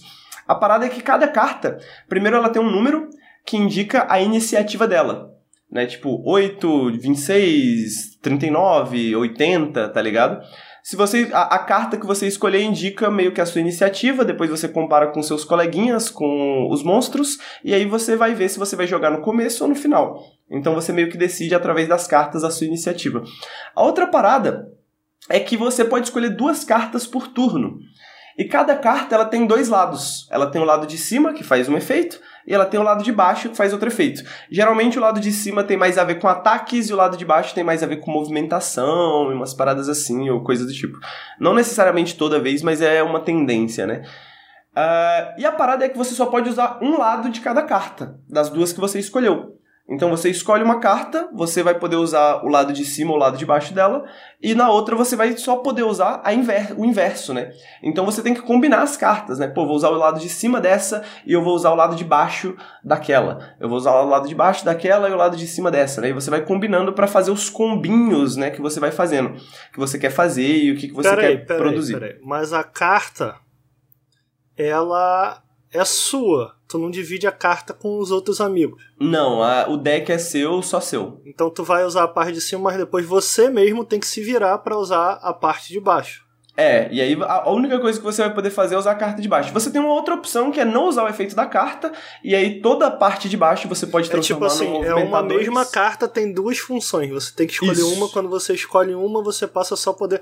Mas Isso. como é que como e se essa, tivesse duas cartas dentro de uma carta só, tá e ligado? essa carta só sai do teu deck quando tu usa as duas, é isso? Então, qual que é a parada? Quando você usa as cartas, ah, você descarta elas, né? Inicialmente, digamos. Você descarta elas. Ah, Isso e volta. aí, quando você descarta todas as cartas que estão na sua, na sua mão, né? Que são as cartas iniciais, as 10, você precisa descansar. E aí você faz um descanso longo, um descanso curto, mas tanto faz. Você- quando você descansa, você queima uma carta, e aí você remove essa carta da sessão, né, daquele mapa, você não vai ter mais acesso a essa carta em nenhum momento, e aí você volta com todas as cartas que estavam descartadas. Isso funciona como um sistema de estamina, tá ligado? É meio que a exaustão do seu personagem. Conforme você vai queimando cartas, você vai se cansando cada vez mais. Quando chega no final do cenário, você tá com quatro cartas na mão, cinco cartas na mão, tá ligado? E aí Isso você é tem ruim, que se é virar bom. com essas cinco cartas. Isso é ruim, né? Porque você tem menos opções. Mas você tem que se virar com essas cinco cartas porque você tá cada vez mais cansado, Muito né? Então é interessante. essa pegada. Alguns efeitos de algumas cartas, elas também queimam as cartas. Pra, tipo, alguns efeitos mais fortes. Então, tem algumas cartas que ela tem um efeito muito forte em cima, mas esse efeito queima essa carta. E o efeito de baixo é um efeito mais tranquilo que você pode usar sempre que você quiser. Então, geralmente, você vai querer no começo usar Tá, o efeito dizer. de baixo e depois o efeito de cima e por aí Usei a carta de cima, a parte de cima. Aí ela vai pro fundo do deck. É isso. Ela é descartada, né? Mas não da sessão. Não, ela é- é- são duas coisas, é descartadas e queimadas, né? Descartadas são as cartas que voltam depois do descanso, as Tá, queimadas são aí- as cartas que não voltam E até aí, o quando do ela volta, eu só posso usar a que eu não escolhi. É isso? Não, quando ela volta você pode usar normal. Entendi, Isso é só então. isso é mais durante o turno, né? Então quando você começa o seu turno, você escolhe as duas cartas que você quer. E aí o que que é o turno, né? Basicamente é um são hexágonos, é tipo um joguinho tático, né? São hexágonos, em alguns hexágonos tem monstros, os monstros vão se mover, vão atacar, ou vão atacar, vão usar um efeito, vão usar uma parada. Você só descobre isso depois que você escolhe suas cartas e aí você joga. E aí você vai usar o que que o meu personagem vai fazer agora. Então você tem uma carta que movimenta dois e uma carta que ataca três, por exemplo. E aí você se movimenta dois quadradinhos com o lado de uma carta e ataca com o outro lado da outra carta, né? Então você usa as duas cartas mais ou menos nisso, né? No final das contas, todos os turnos vão parecer um turno de XCOM, por exemplo, sabe? Onde, ou um turno de um jogo tático normal, onde você movimenta e usa um efeito, ou usa um efeito e se movimenta, ataca e ataca de novo, ou ataca e se movimenta, né? Depende de como você quer usar. A minha personagem, ela tem uns combinhos, né? Então, tipo assim, geralmente eu posso me movimentar e aí eu tenho uma carta que deixa ela invisível. Aí eu fico invisível para ninguém me atacar. Aí no próximo turno eu saio da invisibilidade, ataco alguém e corro de novo. E aí eu vou para longe de novo. Então você vai meio que Pô. utilizando esses efeitos. Eu editei um vídeo desse jogo pro Jovem Nerd, então eu, eu entendo mais ou menos como funciona, porque no vídeo ele explica. É... Mas uma coisa que ele fala que me parecia legal, e eu não entendi como vocês estão fazendo aí. Caralho, tem uma ambulância muito alta aqui. É, Agora eu tô ouvindo a ambulância. Continua aí, daqui a pouco eu falo mais. Não, pode falar, não tem problema. Não, o Lucas vai ficar puto com a ambulância. Não vai Não, nada, tá quem, vai, tranquilo, é. quem vai editar vai ser o Nelson, então. Então, ouvinte, uma ambulância está passando, é a vida. É... E aí o que era interessante é que quando eles estavam jogando, pelo menos, tinham, tipo assim, apesar de você ter um objetivo com- compartilhado, cada um tinha um objetivo único também. Eu achei isso muito interessante. É, Mas você falou que Parece mais mais interessante do que realmente é, assim, digamos, tá ligado? É. O que que acontece é o seguinte, porque você vai... é, é, você pode jogar cenários, né, pra aprender e tal, mas você pode jogar campanha, que é o que eu tô jogando, e dá pra você jogar co-op, eu tô jogando com outras três pessoas, o Game de esquerda, o Túlio e o Vinícius, né, que os do, Não, mas ele tava jogando co-op também. Então, e aí o que acontece? É, nessa campanha você tem uma cidade, e aí você vai fazer missões, e aí você volta pra cidade, e aí você. é, vocês escolhem junto quais missões vocês vão fazer, e que missão, porque tem algumas opções, né? De. Tem algumas divergências na história, dependendo do que você escolher e tal. Só que quando você vai entrar num cenário, você tem uma missão. ah, uma missão secundária daquele cenário, que é única, individual, e que você não precisa revelar. Mas geralmente é uma coisa mais boba, assim, de tipo, seja o primeiro a abrir uma porta, é, derrote dois inimigos de elite, não pile dinheiro e tal, tal, tal. Mas são coisas que, se você quiser completar, vai atrapalhar um pouco durante o jogo, tá ligado? Então você, às vezes, por exemplo, essa de não pegue dinheiro. Você não pode andar pra onde tem dinheiro. Às vezes a melhor jogada é você andar pra onde tem o dinheiro e bater no cara. E aí você- o cara, tipo, tá jogando com o gamer de esquerda e o gamer fala: pô, não vou andar pra ele não. Eu Poderia matar o cara agora, mas não vou matar porque eu não vou pegar o dinheiro. Porque você ganha pontos de vantagem no final que te adicionam uns bônus nos dados e tal quando você ataca. Mas, tipo.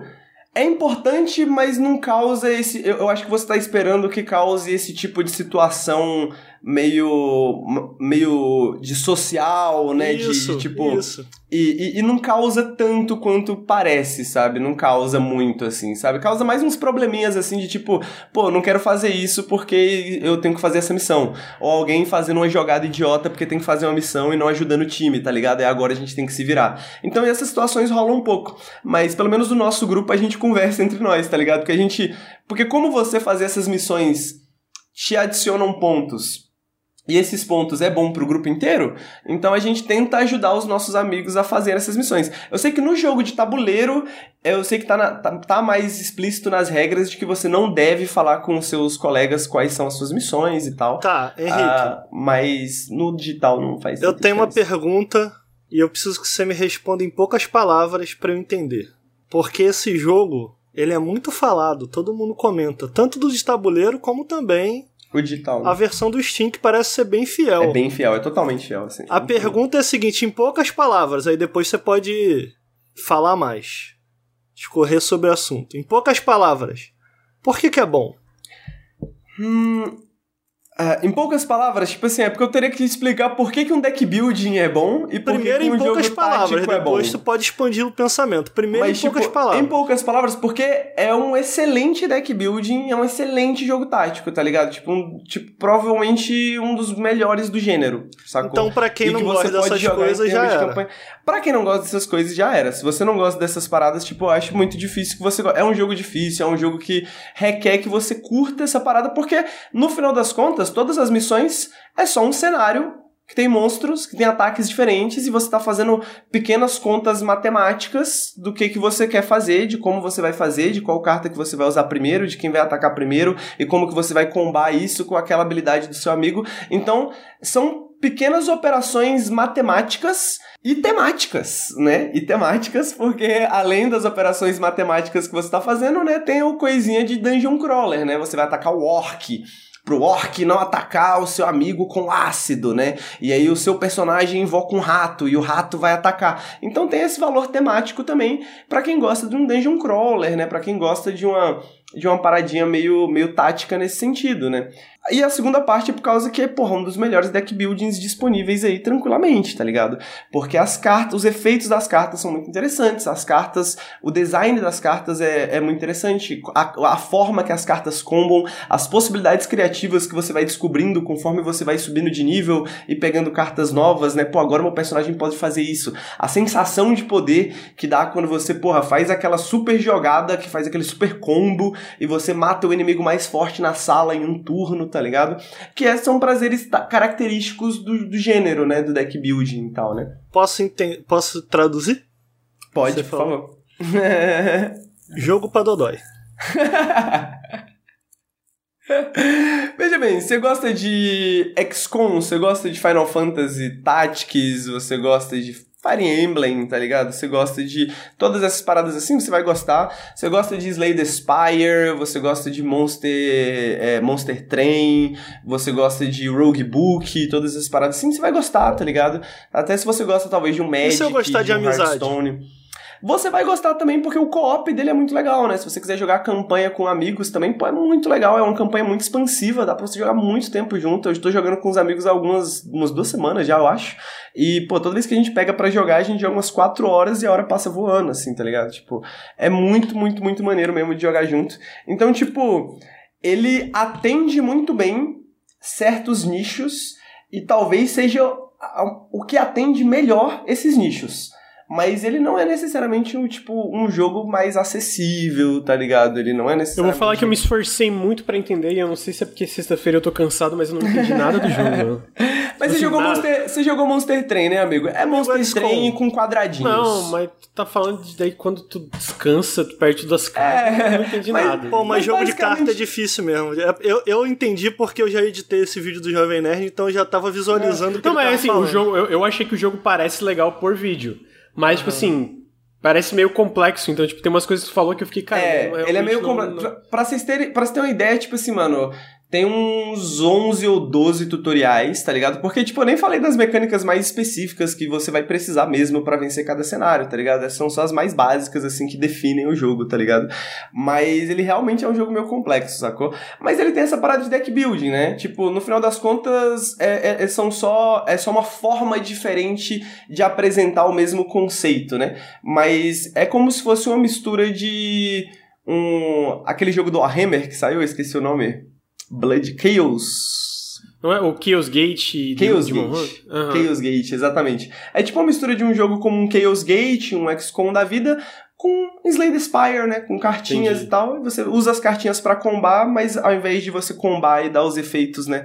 Igual no Slay the Spire na tela inteira, você usa esses efeitos para andar, para atacar, pra dar mais dano, menos dano, dar um efeito, etc e tal, e por aí vai.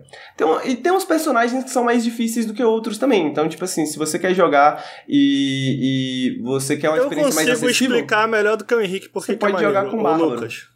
É, fala. A explicação de quem nunca jogou, mas já assistiu. O que, que é uhum. maneiro? É um jogo tático, aí tu fala, amigo, aquele boneco ali, dá um soco nele, que aí depois eu vou atacar aquele maluco ali. O maluco fala, não, pô, mas eu tenho a habilidade Y aqui, que é. se eu usar vai atacar em área. Ele, puta, então peraí, então eu vou ali para trás. Aí o maluco, não, então, então tá bom, vai para trás que eu vou para ali. Aí, tá, então vamos fazer isso, vamos fazer isso. Aí tu faz, caralho, irmão, olha aí, Porra, tu falou errada, que ia fazer não sei o que, mano. Vai tomar Porra, agora eu vou me fuder aqui. Porra, burrão, velho. É isso. É, é jogo de briga. É jogo de brigar. É, é isso, é isso. No caso, o jogo de brigar, só pra deixar claro, é um gênero de videogame que todos os jogos que tu joga com o Ricardo são assim. Potencialmente podem Potencialmente ser. Potencialmente são assim. O Henrique é muito técnico, cara. Ele dá várias voltas, eu, eu tenho a síntese. Deixa comigo, ouvinte, que eu tenho a síntese. Pronto, a síntese é essa. Essa é a síntese, mas é uma bela síntese, realmente. Eu, eu, eu não tava pensando em trazer esse jogo justamente porque é um jogo difícil de explicar, mas é um jogo que eu gostaria de recomendar para outras pessoas, porque realmente é um jogo muito bom, cara. É um jogo que é difícil sair da bolha, assim, se, não, se você não for apresentado, tá ligado? Porque, como, é, é como o Ricardo falou, o design dos personagens é meio feião, tá ligado? Eu, eu não acho que é, é, não é que é feião, eu feio, acho, mas é feio, é meio genérico, feio. tá ligado? Se você vê esse jogo numa página da Steam, você vai falar, pô, esse jogo é genérico, tá ligado? Esse jogo é Sim. é mais um jogo de um crawler tático e etc, sacou? E por aí vai. Então, tipo, eu acho o design meio cansa... o design gráfico, o design de personagens dele e por mais meio cansado, mas eu acho que é um jogo que vale a pena ser explorado se você tem um mínimo de interesse, assim, vale a pena se dar uma olhadinha, chamar uns amigos marcar uma, umas jogatinas. Vale muito a pena. Ele dá para jogar sozinho. Eu joguei algumas horas sozinho, não recomendo. É muita coisa para pensar. É tipo, é absurdo. É tipo, mano, queima muito neurônio. Mas dá. Mas dá. Gloomhaven, então. Tem pra. Só pra PC, amigo? Uh, só pra PC e a versão de tabuleiro, né? Ah, sim, sim. Uhum. É, então tá aí, são os três PC jogos. PC e vida real. PC e vida real. PC e vida real. As plataformas. É, esses são os três jogos do Periscópio da semana. Queria agradecer o meu amigo Ricardo Regis pela presença. Opa, Muito obrigado, amigo. Tamo aí, pô. Tamo aí. Queria agradecer meu amigo Henrique Antero. Muito obrigado, Henrique. Muito obrigado. Muito obrigado a vocês, gente. É, eu queria só adicionar, desculpa, Lucas, que eu fui pesquisar aqui, ele tá marcado para lançar em 2023 para Switch, PlayStation, Xbox. Ah, show de bola. Mas pra consoles também. Muito obrigado, gente. Muito obrigado pelo convite. Sempre bom passar essa sexta com vocês. Então, queria lembrar que o Nautilus é financiado coletivamente. Se vocês é, gostam do nosso trabalho, considerem apoiar em apoia.se barra Nautilus ou picpay.me barra canal Nautilus. Todo o apoio faz muita diferença. Se vocês estão no feed de podcast, segue a gente em twitch.tv barra Nautilus Link. Se você está no Twitch, segue a gente nos feeds de podcast. É, também segue a gente no Instagram, arroba Nautilus Link. A gente tá postando mais coisas lá. E segue a gente em youtube.com barra Nautilus TV, que é o nosso canal secundário, onde a gente também posta os podcasts. Eu quero, ter um recado, eu tenho um recado. Manda aí, amigo. É, vou vou, vou ali cortar meu cabelo, vou comprar umas roupinhas para ir bonito para São Paulo, mas espero abrir uma live hoje ainda com mais um episódiozinho de As Dusk Falls. E queria dizer que esse jogo tem integração com o chat, o chat pode fazer as escolhas e eu acharia incrível se o Henrique jogasse com o chat escolhendo as escolhas em mexicano. Em mexicano. Perfeito. Isso aí que eu tenho pra dizer. Tá aí, convites, né? Então é isso, gente. Obrigado, Henrique. Obrigado, Ricardo. Obrigado, chat. Obrigado quem está escutando é, em outras plataformas. Uh, e ficamos até semana que vem. Tchau, tchau.